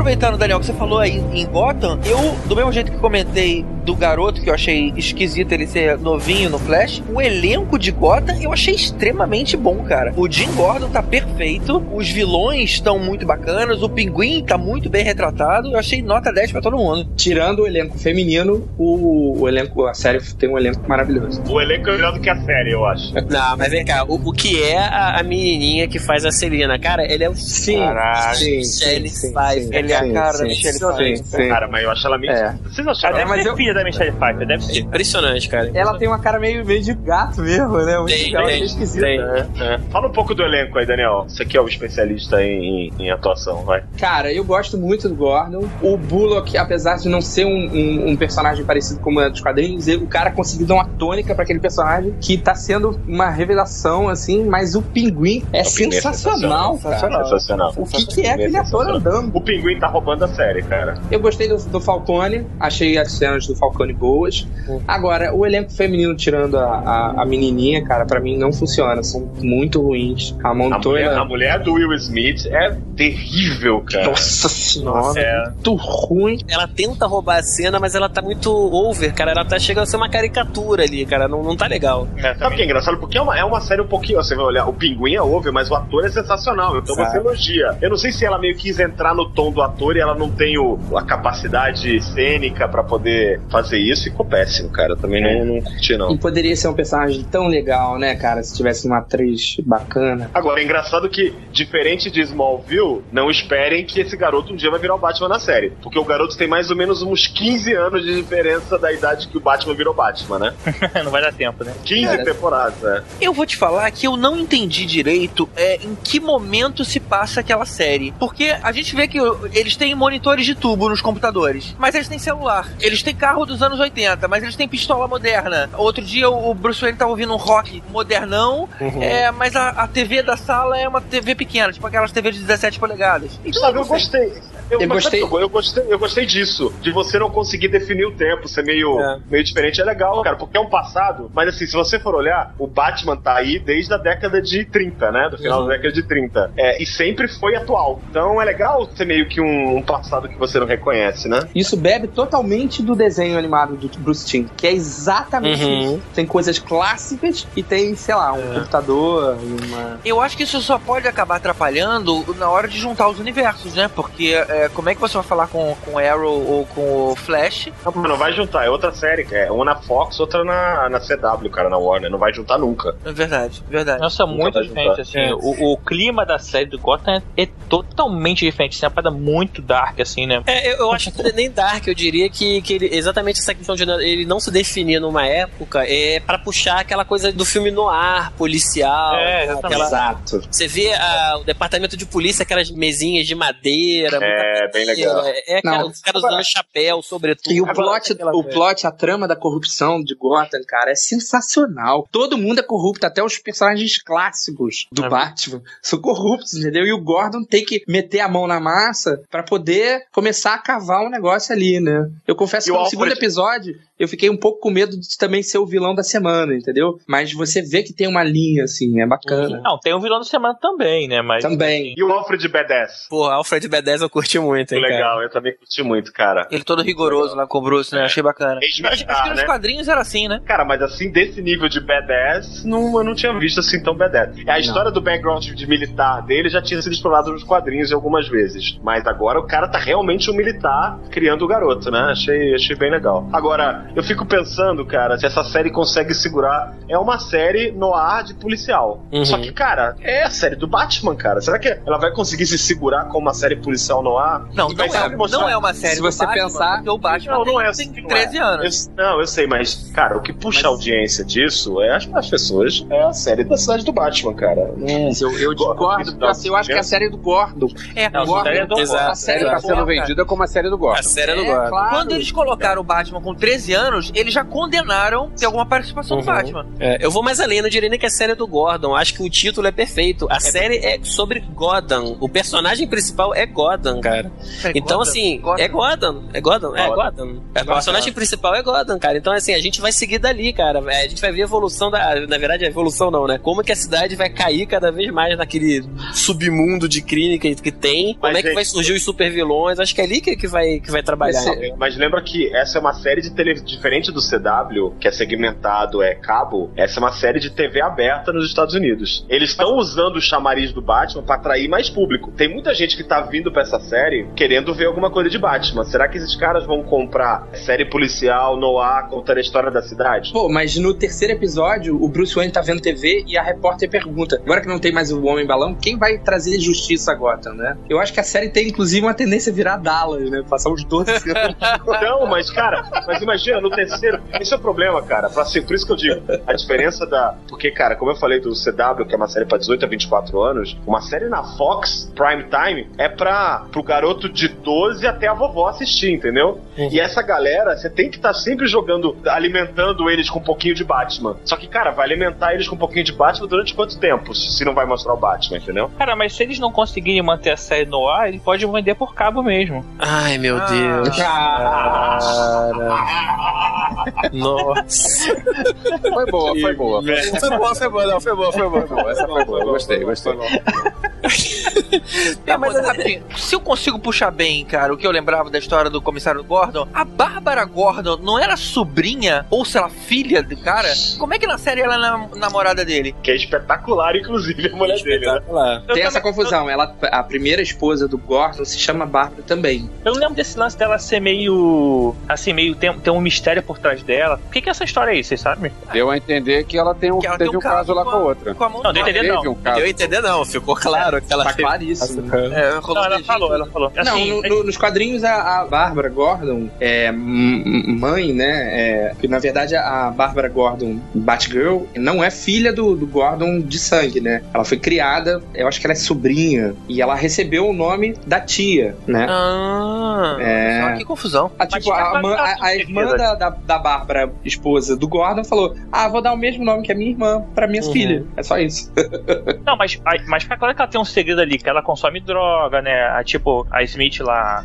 Ah, isso não, não tem no quadrinho, não. Assim, eles deixam várias. Não só o relacionamento, mas assim, existe, mostra alguma coisa por trás ali que a gente não sabe ali que tá rolando, né? É, deu a entender, inclusive, que ela era tipo da polícia também. Ela trabalhava junto com a outra lá, que elas falam alguma coisa desse tipo no primeiro. É, eu queria saber se eu, eu não lembrava de nada disso, por isso que eu tô perguntando. Eu falei, pô, essa mulher, esse mistério todo ao respeito do passado dela, vem da onde, assim, entendeu? Então não, isso aí é uma coisa nova que eles botaram na série. É, e sobre a Bárbara Gordon tem um easter egg legal que é o relógio no, no apartamento, né? Pra gente não confundir, a Bárbara, o noiva do Gordon no seriado, é chamada Bárbara Kim, que é um dos nomes solteiros dela, né, no, no quadrinho. Pra gente Sim. não confundir com a Bárbara Gordon. Com K-U-I-N-E? K-E-A-N. Ah, que susto. Isso foi igual eles fizeram no Arrow, né? Que a, a mãe da Sarah e da Laurel se chama Dinah Lance, que seria o nome da Canário. Mas a Laurel, o primeiro nome dela é Dinah também, né? E quem é a Canário na série é a Sarah, enfim. É, Não, mas é a, a, Laurel, a, naquela- Laurel- a Laurel vai ser a canário, cara. Sim, é, e vai voltar pra, pra pessoa que deveria ser desde o começo pelo nome, né? Mas aí é o que eles estão fazendo em todas as séries, né? Fizeram isso no Flash com o Ed Tron, fizeram no Arrow com a, com a Dinah Lance e estão fazendo Agora, agora no Gotham. spoiler de Arrow também foda-se, não veio negócio de Gotham. Agora a Laurel vai virar canário, pessoal. Todo mundo anota aí. Agora, uma das coisas que eu, que eu, que eu não gostei muito no, em Gotham, eu não acho que, diferente de Flash, que acertou o tom, ser uma coisa mais light que Arrow, etc., o tom da série do Gotham ficou um pouco estranho, porque às vezes ela, é- ela é dark e noir, que eu acredito que seja o tom que os, que os querem dar, mas às vezes ela vai para um negócio bem quase cartoon. Eu acho que eles ainda não encontraram o, o tom da série. Eu acho Cara, mas ainda- sabe de Gotham uma coisa que me incomoda no bom sentido? Eu não consigo parar, tipo assim, eu tô tentando jantar vendo a série. Não consigo, cara, porque você não consegue desviar o olho, assim, tá toda hora acontecendo É uma verdade. parada maneira, cara. Todo diálogo é maneiro, tudo que tá acontecendo assim é interessante. É diferente de uma série que às vezes tá rolando uns papos e você tá prestando atenção na conversa, mas tá olhando pro outro lado não interessa. Ah, não, parece que tu tem que ficar prestando atenção o tempo todo que pode perder alguma coisa. Ah, não, e principalmente easter egg, né? Pode perder a- a- Pode alguém perder. na cela lá no fundo. É, esse, esse foi bem Inclusive- legal. cara. Inclusive, alguém disse que teve o charada. O Charada Desde o primeiro. é do Enigma. O Charada tem. O Barry Allen do Gotham é o Charada. Que é o cara do. É o CSI, né? É o, Ela, é o ela, Eu achei ela um chama pouco ele de. Ed, cara. Eu achei um Desculpa. pouco over. Ed Enigma. É, é porque ela chama ele de Ed. Ele- todo episódio ele aparece, mas ele chama assim, Ed, o que que é? Aí ele fala assim, vocês sabem o que que é ATAMT? Não sei o que. Aí Diego, não, cara, fala logo, não sei o que. Mas no, mas no primeiro episódio ele se apresenta com o nome completo. Ele Ah, fala, sim, é Eduardo é. Enigma. Aí você já Sim, é. sabe que, que é o charada. Aí o chefão lá, meio que o delegado, também chama ele de Enigma, às vezes. É né? verdade. É, mas eu achei ele meio over também. Eu não sei se ele tava tentando não canalizar o Jim Carrey ali, mas eu achei ele, ele um pouco Achei over over. também. Eu achei É, é, que, é, que, é que o personagem, Chara, é um personagem over, né? Então é, é difícil acertar o tom, né, do ator. né? É. Eu acho que o único cara, a gente falou já do Pinguim, é difícil você pegar um personagem que é muito over. É a história do Coringa. Imagina, na hora se aparecer o Coringa, que provavelmente vai ter que aparecer. É Ele muito já difícil. A gente tem dois. Não, não, para, para? Ele já apareceu. Não, não, não, ele não apareceu. Não, cara, Ele já. esse, esse eu acho que sim. Não. Lembra Olha da piada só. mortal? Na piada mortal ele era um comediante. Ele Olha fazia só, stand-up. eu li na internet dizendo que iam aparecer várias pistas sobre cu- possíveis coringas e uma delas era verdade. Ao longo da série vai aparecer um monte de gente que vão dizer, ah, esse aí deve ser um coringa. Isso. É. Mas assim, se Exatamente. já apareceu, se apareceu é esse, essa ou pista, se é uma pista, dizer. não, pista É, a pista Mas esse sim. primeiro seria quem? Quem? Esse primeiro que apareceu? Seria o cara do stand-up. Ah, tá, sim, mas que. tá- Mas tá esse aí, o, na- Comic Con que, que teve agora, agora há pouco tempo em Nova York, o- os produtores da série negaram veementemente Exatamente, que esse falaram cara que não não, era. é, Falaram não, que era. não era. Esse cara não Cara, eu acho Falaram que que vai era. ser tipo o boom da série quando o Coringa entrar, né? O meu medo é acertar o tom do ator, né? A gente teve dois grandes exemplos no cinema, funcionaram muito bem. Um exemplo bom de TV, mas é difícil de acertar o tom. A gente já tá dando um exemplo que o cara do Charada não acertou o tom. Uhum. né? Agora, pode também, os caras podem pegar lá do Batman do Tim Burton e fazer o Joe Chill, que é o, o assassino mítico dos pais do Bruce Wayne, ser o Coringa. Mas é uma das cara, origens. né? Ele, é, ele é grandão, né, cara? Ele é meio bruto. Mas assim. aí- É, é esquisito. É, mas até aí o Jack Nicholson era gorducho quando fez o É, Coringa. mas esse- essa origem é a origem que eu menos gosto do Coringa, cara. É, eu também não Mais acho forçada. ele legal, não. Apesar de gostar muito do filme de 89, mas. Pra mim, a melhor é da- exatamente a da Piada Mortal. Mas quem é, assim, pra, pra mim o inimigo da primeira temporada ficou claro que é o pinguim, né? Ou, ou alguém Eu discorda. acho que ele ainda não é um inimigão, assim. Não, mas é o, o vilão da temporada, assim. É, eu acho que o vilão da temporada vai ser a, a Jada lá, a Fish Moon, o personagem dela. Cara, é, o vilão pra mim é a corrupção da cidade, né? É. É, grande como, vilão. como um todo, sim. é. E o Falcone, né, cara? O Falcone vai E o ser Falcone. sempre o É, sim. É, mas isso aí vai perdurar, acho que durante toda. É, mas eu, Pelos 15 anos, vai perdurar pelos 15 anos. Com certeza. mas eu acho que eles não vão queimar o Coringa tão cedo, cara. Eu acho que Não. eles vão deixar pra quando a audiência tiver dado uma baixada e tal. Porque É, é, que mais tomar- fácil você entrar com o Coringa antes do que entrar com o Batman, né? O Batman vai ser realmente o último cara. Agora, Rod, tem que tomar cuidado só que ele também não pode esperar muito, que daqui a pouco cancelar a série, né? Se não Sim, ainda mais a Fox que já tem histórico, né? É, é. Vocês acham que foi alguma pista é, o fato do Jim Gordon ficar jogando a moeda pra cima o tempo todo? Ah, talvez um pouco de Não. fanservice ali pra uma referência, mas não. De repente alguém ali foi gostar do esquema começar a fazer também e viram duas caras no futuro. Ah, pode ser o Harvey, não? É, o Harvey tá na série, né? É, tá na é o série. parceiro dele, não é isso? Não, não, não. Não, o parceiro não, dele é o não, Pula. Ah, não, tá. O parceiro dele é o, é o- Eu tô pensando no Harvey Dent e Harvey Bullock, tá certo. É. O Dente não chegou a falar? Falou uma vez. Eu não, Não, vi, eu, ele- só vi, ele- do- eu só vi os dois primeiros episódios. Eu não vi Ele- eles falam de um promotor que tá se destacando e tal, Isso. mas, mas fica aí, não citam nem É. nome. Só quem fala o nome mesmo é da Eve também, né? Acho que não tem outro. né? Ah, então isso é uma outra coisa legal que eu queria perguntar pra vocês, cara. Essa questão da origem do Batman tá interligada com a Mulher Gato e com a Poison Ivy, cara. O que, que vocês acharam disso aí? Achei diferente, mas tá sendo bem feito, né? Tá sendo É, legal. assim, não sei se a Ivy como é que. Ela vai Peraí, já tá certo que aquela garota era venenosa? Com certeza. É, Tá. Nome. Ela, É, a nome da garota é Ivy e ela tava agarrada numa planta. É, tudo bem que o nome da Poison Ivy não era Ivy, né? Mas assim, É. é- é- ela tava com a plantinha e foi chamada de Ivy logo. É. Mas, cara, acho que tem tudo pra dar certo aí. Acho que, é, acho que os primeiros episódios foram muito bons. Eu gostei muito. Assim, pra mim, das, da, da- de todas da DC, pra mim, a Gotham é o que eu mais aposto agora. E essa questão também, de novo, né, focado no realismo. Tirando o fato do James Gordon morar no topo de um prédio fodão, sabe? Quanto Mas é é que a ganha? Bárbara. Quanto Não, é que mas ganha? explica, Bárbara, cara. A Bárbara, a casa é dela, A Bárbara é uma supermodel, dela. cara. A Bárbara é a Gisele Bündchen. É, isso aí. a gente falou dos easter eggs e a gente falou uma coisa também que no, no crossover, que nunca teria o crossover de Gordon com as outras séries por serem de canais diferentes, mas apareceu um quezinho verde lá da Queen Industries no, em Gordon, cara. Então já rolou um, um mini crossover. Ah, E fora que tem o Ra's al Ghul, que é, é- é um personagem do universo do Batman, já foi sequestrado pela Warner, pelo universo lá do Arrow e do Flash, né? Pois é, já E apareceu aí, lá, como é né? que funciona essa questão de direito? Será que eles dois têm direito sobre o personagem? Cara, geralmente eles vendem meio que um grupo, tipo É, como você um está falando do universo, o, o- o universo cinemático da Marvel, é o pacote Mutantes é, é da Fox. É da então, Fox. por exemplo, quando a, a Marvel Studios quer falar de mutante, tem que chamar de. Como é que eles estão chamando? De. Superdotados. Sei lá. Não, não, meta no, na DC, Não é na Meta Marvel Humana, é... Por contrato, a Marvel Studios não pode falar, por exemplo, não pode aparecer nenhum filme de Vingadores chamar nenhum personagem de mutante. Uhum. Então vai ter a, a Feiticeira Escarlate, o Mercúrio, que são mutantes, não vão poder ser chamados de mutantes. Então o que acontece? Provavelmente na TV, provavelmente na TV, é do mesmo jeito que o universo Homem-Aranha tá com a Sony. Na TV, o universo Arrow Flash tá com, com a Warner, o universo Batman e seus inimigos tá com a Fox. Agora, tem umas fronteiras, né? Porque eles já pegaram um pedaço. É, não sei. É, não, teve, teve um outro mais descarado que foi o Dollmaker. Teve um episódio do Arrow que foi, Foi, com o. Dollmaker. E teve Ah. um segundo episódio de Gotham, o quem tava sequestrando as criancinhas É o era o Dollmaker. Dollmaker. É. Era o Quando mesmo aparece, personagem. né? Na verdade, Calma. eles venderam. Eu não sei onde começa e onde termina, mas eles venderam o universo Batman, ou pelo menos um pedaço do universo Batman, pra Fox. Talvez sem o Batman, né? E todo o resto é, é- tá na Warner, porque é a mesma empresa da DC Comics, né? Uhum. É o GG com Graphic Novels, o É o, Rod é o com Rod Gotham. com Godam. É. Pô, mas qual é o É, nome da ele, cidade? ele cara? gosta do queijo. Gotham. É ele gosta do queijo cara.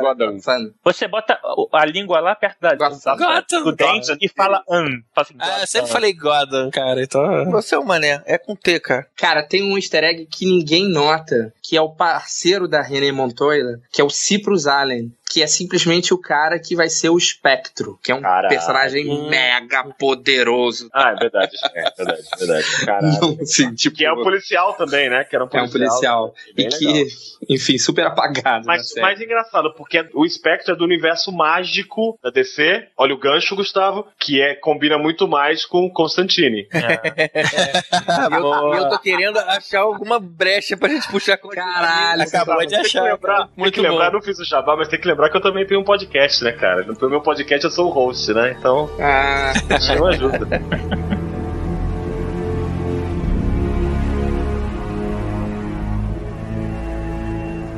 Entrando agora então em Constantine, vale a pena a gente dizer que a gente teve acesso, como muita gente, a um episódio teste que vazou na internet e é muito provável que o episódio que tá saindo de verdade, a versão final, seja bastante diferente desse que aí que a gente viu e que a gente vai colocar nossos comentários aqui em cima. Então, por exemplo, a atriz me parece que já é diferente, talvez tenha algumas alguns ajustes de roteiro que seja diferente, mas ou seja, vamos basear nossos comentários nessa versão que vazou da internet. É, uma coisa que já foi anunciada que de troca realmente de mudança em relação ao piloto foi exatamente isso. A atriz que faz o papel da Liz, né, que seria a atriz principal da série, junto com, com o John Constantine, que seria a parceira dele, é, a atriz foi trocada e não só a atriz, como a personagem foi trocada, né? Então essa personagem Liv não vai mais existir e vai entrar a personagem Zed, que essa sim é uma personagem que existe nos quadrinhos. A Liv não, essa Liv foi criada só pra série, né? Zed's Dead. Zed's Dead. Zed's Dead, baby. Zed's Dead.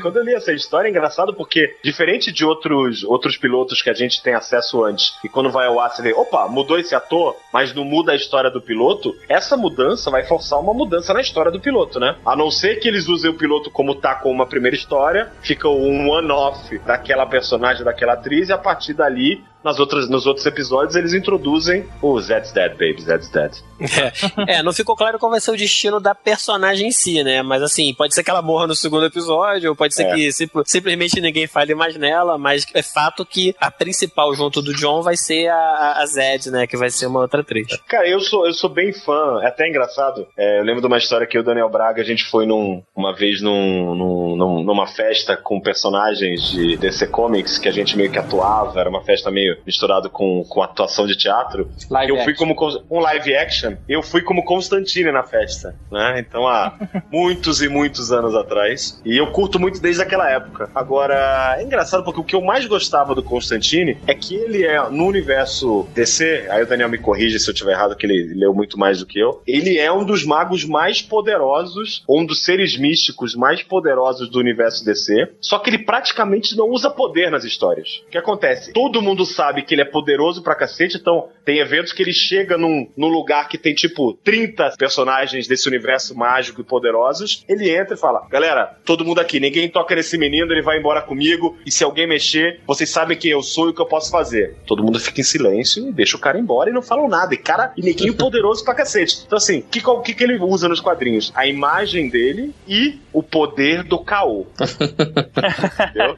O poder do caô. Mas é difícil ver ele fazendo aquela aquelas coisas que a gente viu, por exemplo, tem uma parte que a gente vê no, no piloto que ele usa poderes e faz encantamentos de exorcismo um pouco mais, mais elaborados. É, o quadrinho, o, o John Constantine, ele é um cara que ele estava destinado a ser o mago supremo desse universo DC. E ele simplesmente falou: Ah, tô afim não.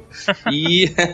Só que ele é um cara que ele tem muita. Ele tem uma percepção é, espiritual, mística, sei lá, muito grande, né? Ele estudou pra caralho, ele faz parte de uma família tradicional tradicionalmente de ocultista, que são os Constantine, que é, é são caras que estão em vários turning points da, do universo místico da DC, e dá muita merda na vida dele, né? Então ele sabe, ele é, ele é tipo o samurai que sabe usar a espada, mas não usa. Esse é ótimo. Então ele não aparece usando poderes. Ele aparece, por exemplo, igual também tem no piloto, tem uma história que ele meio que molha a mão com alguma coisa é, inflamável e taca fogo e usa aquilo para espantar as pessoas, para parecer que ele tá fazendo uma magia, mas não é uma magia. Ou quando ele usa o sinalizador, aquele sinalizador de barco, para mostrar pro outro cara e o outro cara com a tecnologia desliga a luz do centro da cidade. Uhum. Isso tem muito de John Constantine dos quadrinhos. Ele usar a sagacidade dele para resolver os problemas, mesmo contra seres místicos. Tem uma coisa dos quadrinhos que eu gosto muito, que eu sou muito fã e que não tem na série. Ele é um cara que, pro mundo místico, ele é um cara fodão, mas ele não tá afim de usar os poderes e tal, não sei o quê. Então, por exemplo, tem uma história de quadrinho que ele perdeu todo mundo e tal, virou um mendigo, ficou nas ruas bebendo não sei o quê. E aí vem o Drácula, que é o, vampiro mais foda do universo DC, encontra ele e no final ele consegue derrotar o Drácula. Mas assim, tipo, três segundos depois aparecem dois policiais e enchem ele de porrada, entendeu?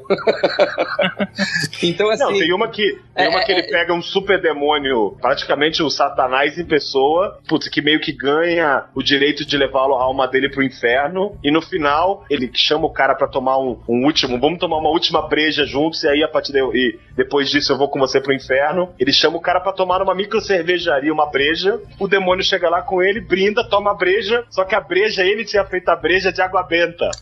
e aí o cara, puta, se fode todo, não consegue levar ele embora. Então deixa. Então, assim, ele, ele interage com seres poderosíssimos de igual para igual sem usar poderes só nisso. E, e, a questão das humanidades dele, né? O, a grande saga dele, do câncer, né? Ele tem uma, uma doença humana é. que tá fudendo ele, e ele é um cara que tem acesso ao inferno, ao céu, os anjos vêm atrás dele, os poderes, e ele não consegue curar, claro. Tem uma história engraçada nessa festa que a gente foi junto, que a gente era interpretando os personagens, tinha objetivos. O meu objetivo, como Joe Constantine, era me curar do câncer de pulmão. E na história eu convenço Lex Luthor a pagar uma operação teste que só existe nas indústrias, na, na LexCorp, pra poder me curar do câncer de pulmão.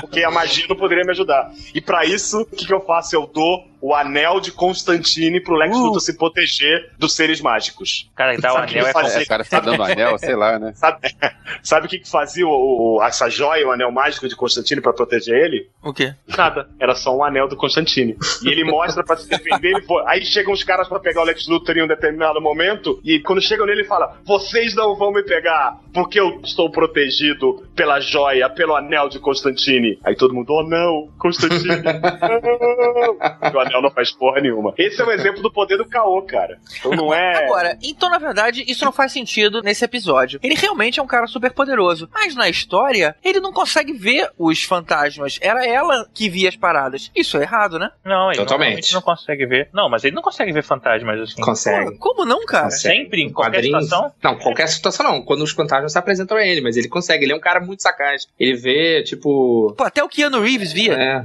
é. Não, não. Ele via em algumas situações, cara. Assim, quando se apresenta. Ele não fica vendo é, os espíritos andando pela rua o tempo todo. Ah, não. não, mas ele não conseguia ver nada, cara. Tanto que. Não, ela, não, ela, não, não, não, Ele vê. A primeira cena que ele tá no hospital, ele vê quando ele vai lá na menina é, que tá pintando a parede. Ele vê. Ele, inclusive, fala assim pra ela. Aquela é uma humana, né? Aquela é uma humana, né? Não, mas ele vê a face tá de, de, demônio dela. Ah, então, mas ele vê o demônio lá, né? É, nos quadrinhos ele sabe ver. Ele opta por não ver. O personagem é, nos quadrinhos é muito mais poderoso do que o que tá na televisão. Né? É, é, é, menos poderoso, é mais inocente, eu diria, mais naive, né? Aquele cara que não meio que cai num papinho do demônio em algum determinados momentos, que o Constantino é, Na televisão parece que eles tentaram fazer assim, meio que uma, uma versão, assim, não uma versão evoluída do Constantine de final de carreira, mas sim uma versão ali intermediária, passando por aquele problema de ter perdido a garota pro demônio. Mas ele mostra claramente pra Lívia, ele dá lá o, o colar pra ela e fala: Ó, você vai ver o que, que essa outra dimensão paralela tá acontecendo aí. Mas, tipo assim, não fala que ele não consegue ver, tanto que ele sabe do trem que tá chegando, que ele ela sabia do trem, é verdade. Então, mas assim, ele, não é que ele ela falava do trem. Ele só é, sabia. Ele, ele falou. Não, mas ela falava, vou tentar ver, tentar ver. Ele sabia que, assim, que era uma, uma, ilusão. É, assim, não precisa estar tudo explicadinho. Ele tava ali, tinha conhecimento, ele fala assim: você tá vendo quantas pessoas? Ah, três, sei lá. Aí fala, não, isso aí é o outro um universo paralelo e tal, mas ele não, não precisa mostrar. Mas ele fala que não, não consegue ver. Ele é, fala eu vou rever de novo, cara, mas eu tenho quase certeza que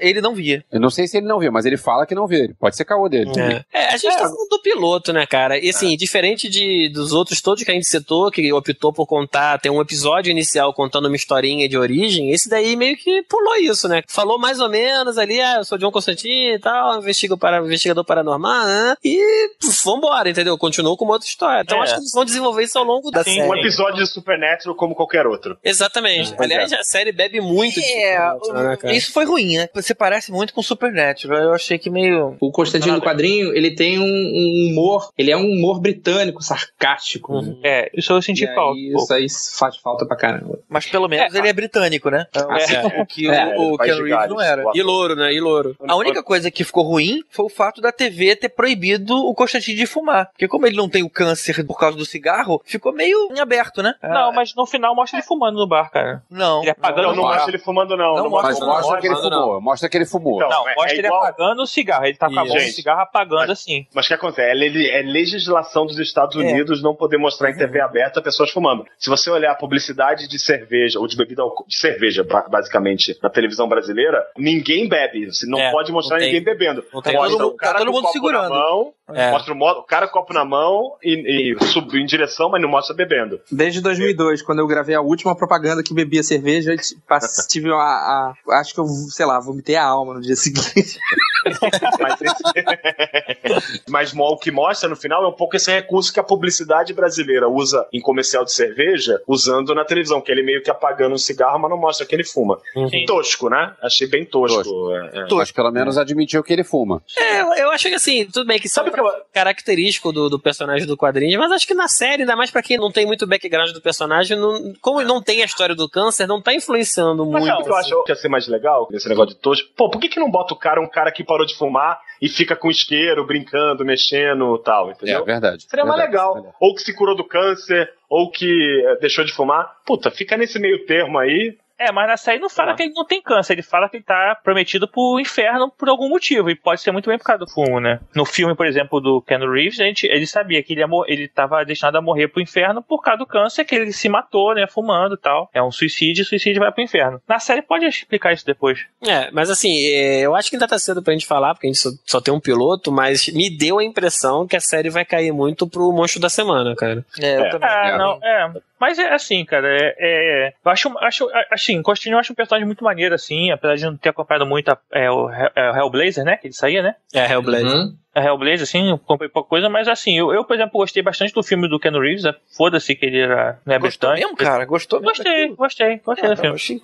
Achei o final maneiro, o fato dele enganar o diabo, assim, de o cara no meio do filme falar, ah, o diabo viria te pegar pessoalmente. Aí ele sabe que se ele fosse, se força a morte pra poder o diabo ir buscar ele pessoalmente, ele poder enganar tudo lá. Acho bem típico dele fazer uma parada dessa assim. Eu não gostei muito, talvez, do Papa Midnight lá, não sei, no, no filme não sei se eu gostei muito e tal, mas o, no quadrinho eu o cara, acho que ele é um cara que, apesar de ser poderoso, o, Constantino, o Papa Midnight, ele meio que, ele também não, sei lá, o Constantino também respeita o cara pra caramba e tal. É, o Papo Isso Midnight é um pode- cara foda. Então, isso aí eles podem trabalhar muito na série assim, do cara que ajudar ele. Então, acho que assim, essa aí tem tudo pra dar certo também. Ficou bem legal. E o que que era aquele elmo que em algum momento apareceu? Ih, rapaz, é, é. Dr. Esse é um Fate. É o Doutor Destino da DC. É, que é o- Dr. é Fate. É, é o outro, é um dos outros seres místicos mais poderosos da, da DC. Se eu não me engano, ele é o mais, não é? É o mais, é o É. mais. Ah, e tem uma, uma, uma, uma disputa entre ele, o Espectro e o Vingador Fantasma, assim. Pô, aquela casa é maneira, né, cara? Da Liv, eu gostei daquela, daquele ambiente ali, de ter as paradas assim, que o pai dela estudou e tal. Agora, deixa eu só, deixa eu só, já que tá falando de coisa, deixa eu só dar uma dica pra vocês. Se quiserem ler uma coisa de quadrinho sobre o que tem o John Constantine, tem uma história escrita pelo Neil Gaiman, de Sandman, que chama Os Livros da Magia, ou The Books of Magic, que é uma graphic novel que é sensacional. Se quiser ler uma coisa sobre Constantine de quadrinhos, leia isso. É uma gráfica nova muito maneira que tem o Constantine como um dos personagens principais, né, da, do quadrinho, e é o motivo pelo qual eu só fui conhecer Harry Potter muito depois. Porque é um É isso, personagem, é. foi um personagem que o Neil Gaiman criou antes da, como é que é o nome dela? Da, J.K. J.K. Isso. E que eles são muito parecidos visualmente, né? É, e era uma um garoto da mesma idade de óculos É. e tal, que tá. Mas assim, é bem legal. O John Constantine é meio que o coadjuvante da história, mas mostra muito esse, é, esse bem esse lado dele ser, ser conhecido como um cara poderoso e não precisar usar a espada do samurai, como disse o Daniel Branco. Pô, o, o Tiberi tava começando a falar da casa da menina, tem outro easter egg lá que é a da Zatanna, cara, que tem um negócio escrito ao contrário lá na. Ah, é verdade. É, A Zatanna, pra quem não sabe, Faz parte da liga de vez em quando, né? E ela é uma. Ela também é um, um ser com poderes mágicos do, do universo da DC. E ela, a característica dela é que ela, ela fala as coisas ao contrário, né? ela Então, recita, ela recita as magias Isso, pra, é, ao contrário. É, recita as coisas, os poderes, as magias, os, os feitiços, né, vamos dizer assim, ao contrário. E aí tinha, tinha exatamente uma coisa escrita ao contrário, né, lá na, na parede da, da casa, que aí parece, é, indica aí que foi um easter egg da, da Zatanna, né? Não, e Bom, vamos todos e- torcer pra ter uma Zatanna com body fio dental na série. Ah, e chapéuzinho, que é cartolinha, né? Nos quadrinhos, isso pode ser um spoiler, tá? Da série, não sei. Mas nos quadrinhos, ela é filha de um cara chamado Zatara, que era também um puta mago, que tem um estilo mágico igual da Zatanna, né? Foi ele que ensinou pra ela. E esse cara era tipo um- uma espécie de super-herói, só que ele fica doidão, vai ficando maluco, e o John Constantine mata ele com a ajuda da filha. Ele consegue convencer a filha de que precisa matar o pai dela, e ele mata, e a Zatanna fica muito puta com ele durante um tempo, mas depois perdoa. Aquele anjo que aparece no piloto ali, eu não lembro dele. Qual era o nome dele mesmo? Não sei, mas é a única coisa que me incomodou do anjo é que, cara, é... ele é um personagem da ilha também, né? Pra, pra não, não, não perder o gancho. Eu tava esperando a hora Nossa. que ele ia gritar, uau! É, uó, uó. Mas, cara, me irrita. Que, sabe aqueles personagens que ficam falando e contando coisas que não precisam entrar nesse vídeo de detalhe, meio que te contando porque você é bobo, é, espectador de televisão que não entende nada, ele fica contando e falando, explicando coisas que não precisam ser faladas, né? A boa e É. velha exposição, né? É tipo assim, vamos ensinar, né? Vamos, É, vamos explicar é. detalhes. É.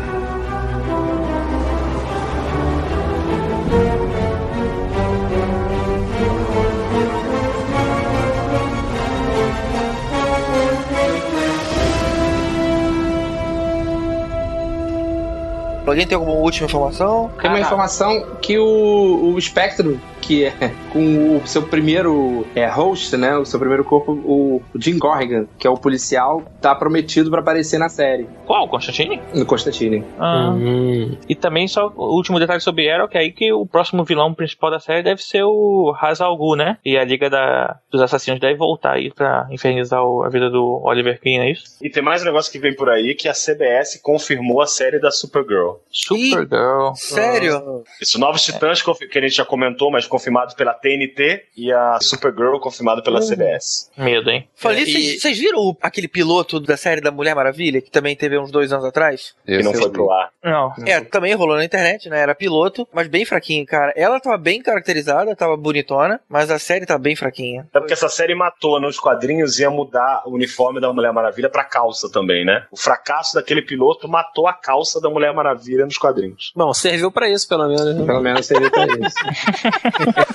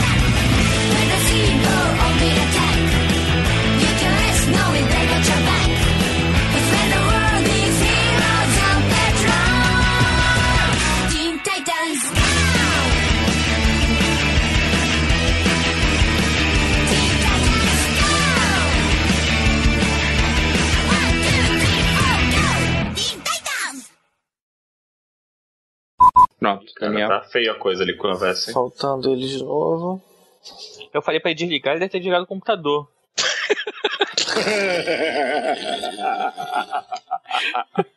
Aperta o botãozinho vermelho. Ah, esse grandão aqui, né? Tipo. Caralho.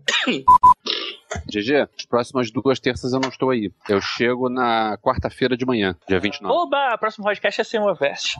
Ficar 15 dias sem gravar eu acho, acho complicado, mas. Ou então grava na semana que eu voltar, mas eu volto Qual o na. tema que ele não gosta mesmo, que ele não queria falar? Ah, a tem um pode monte que fazer ele de... odeia. Robert Rodrigues, musical. Nenhum desses ele É. gosta. Vamos fazer de mulher.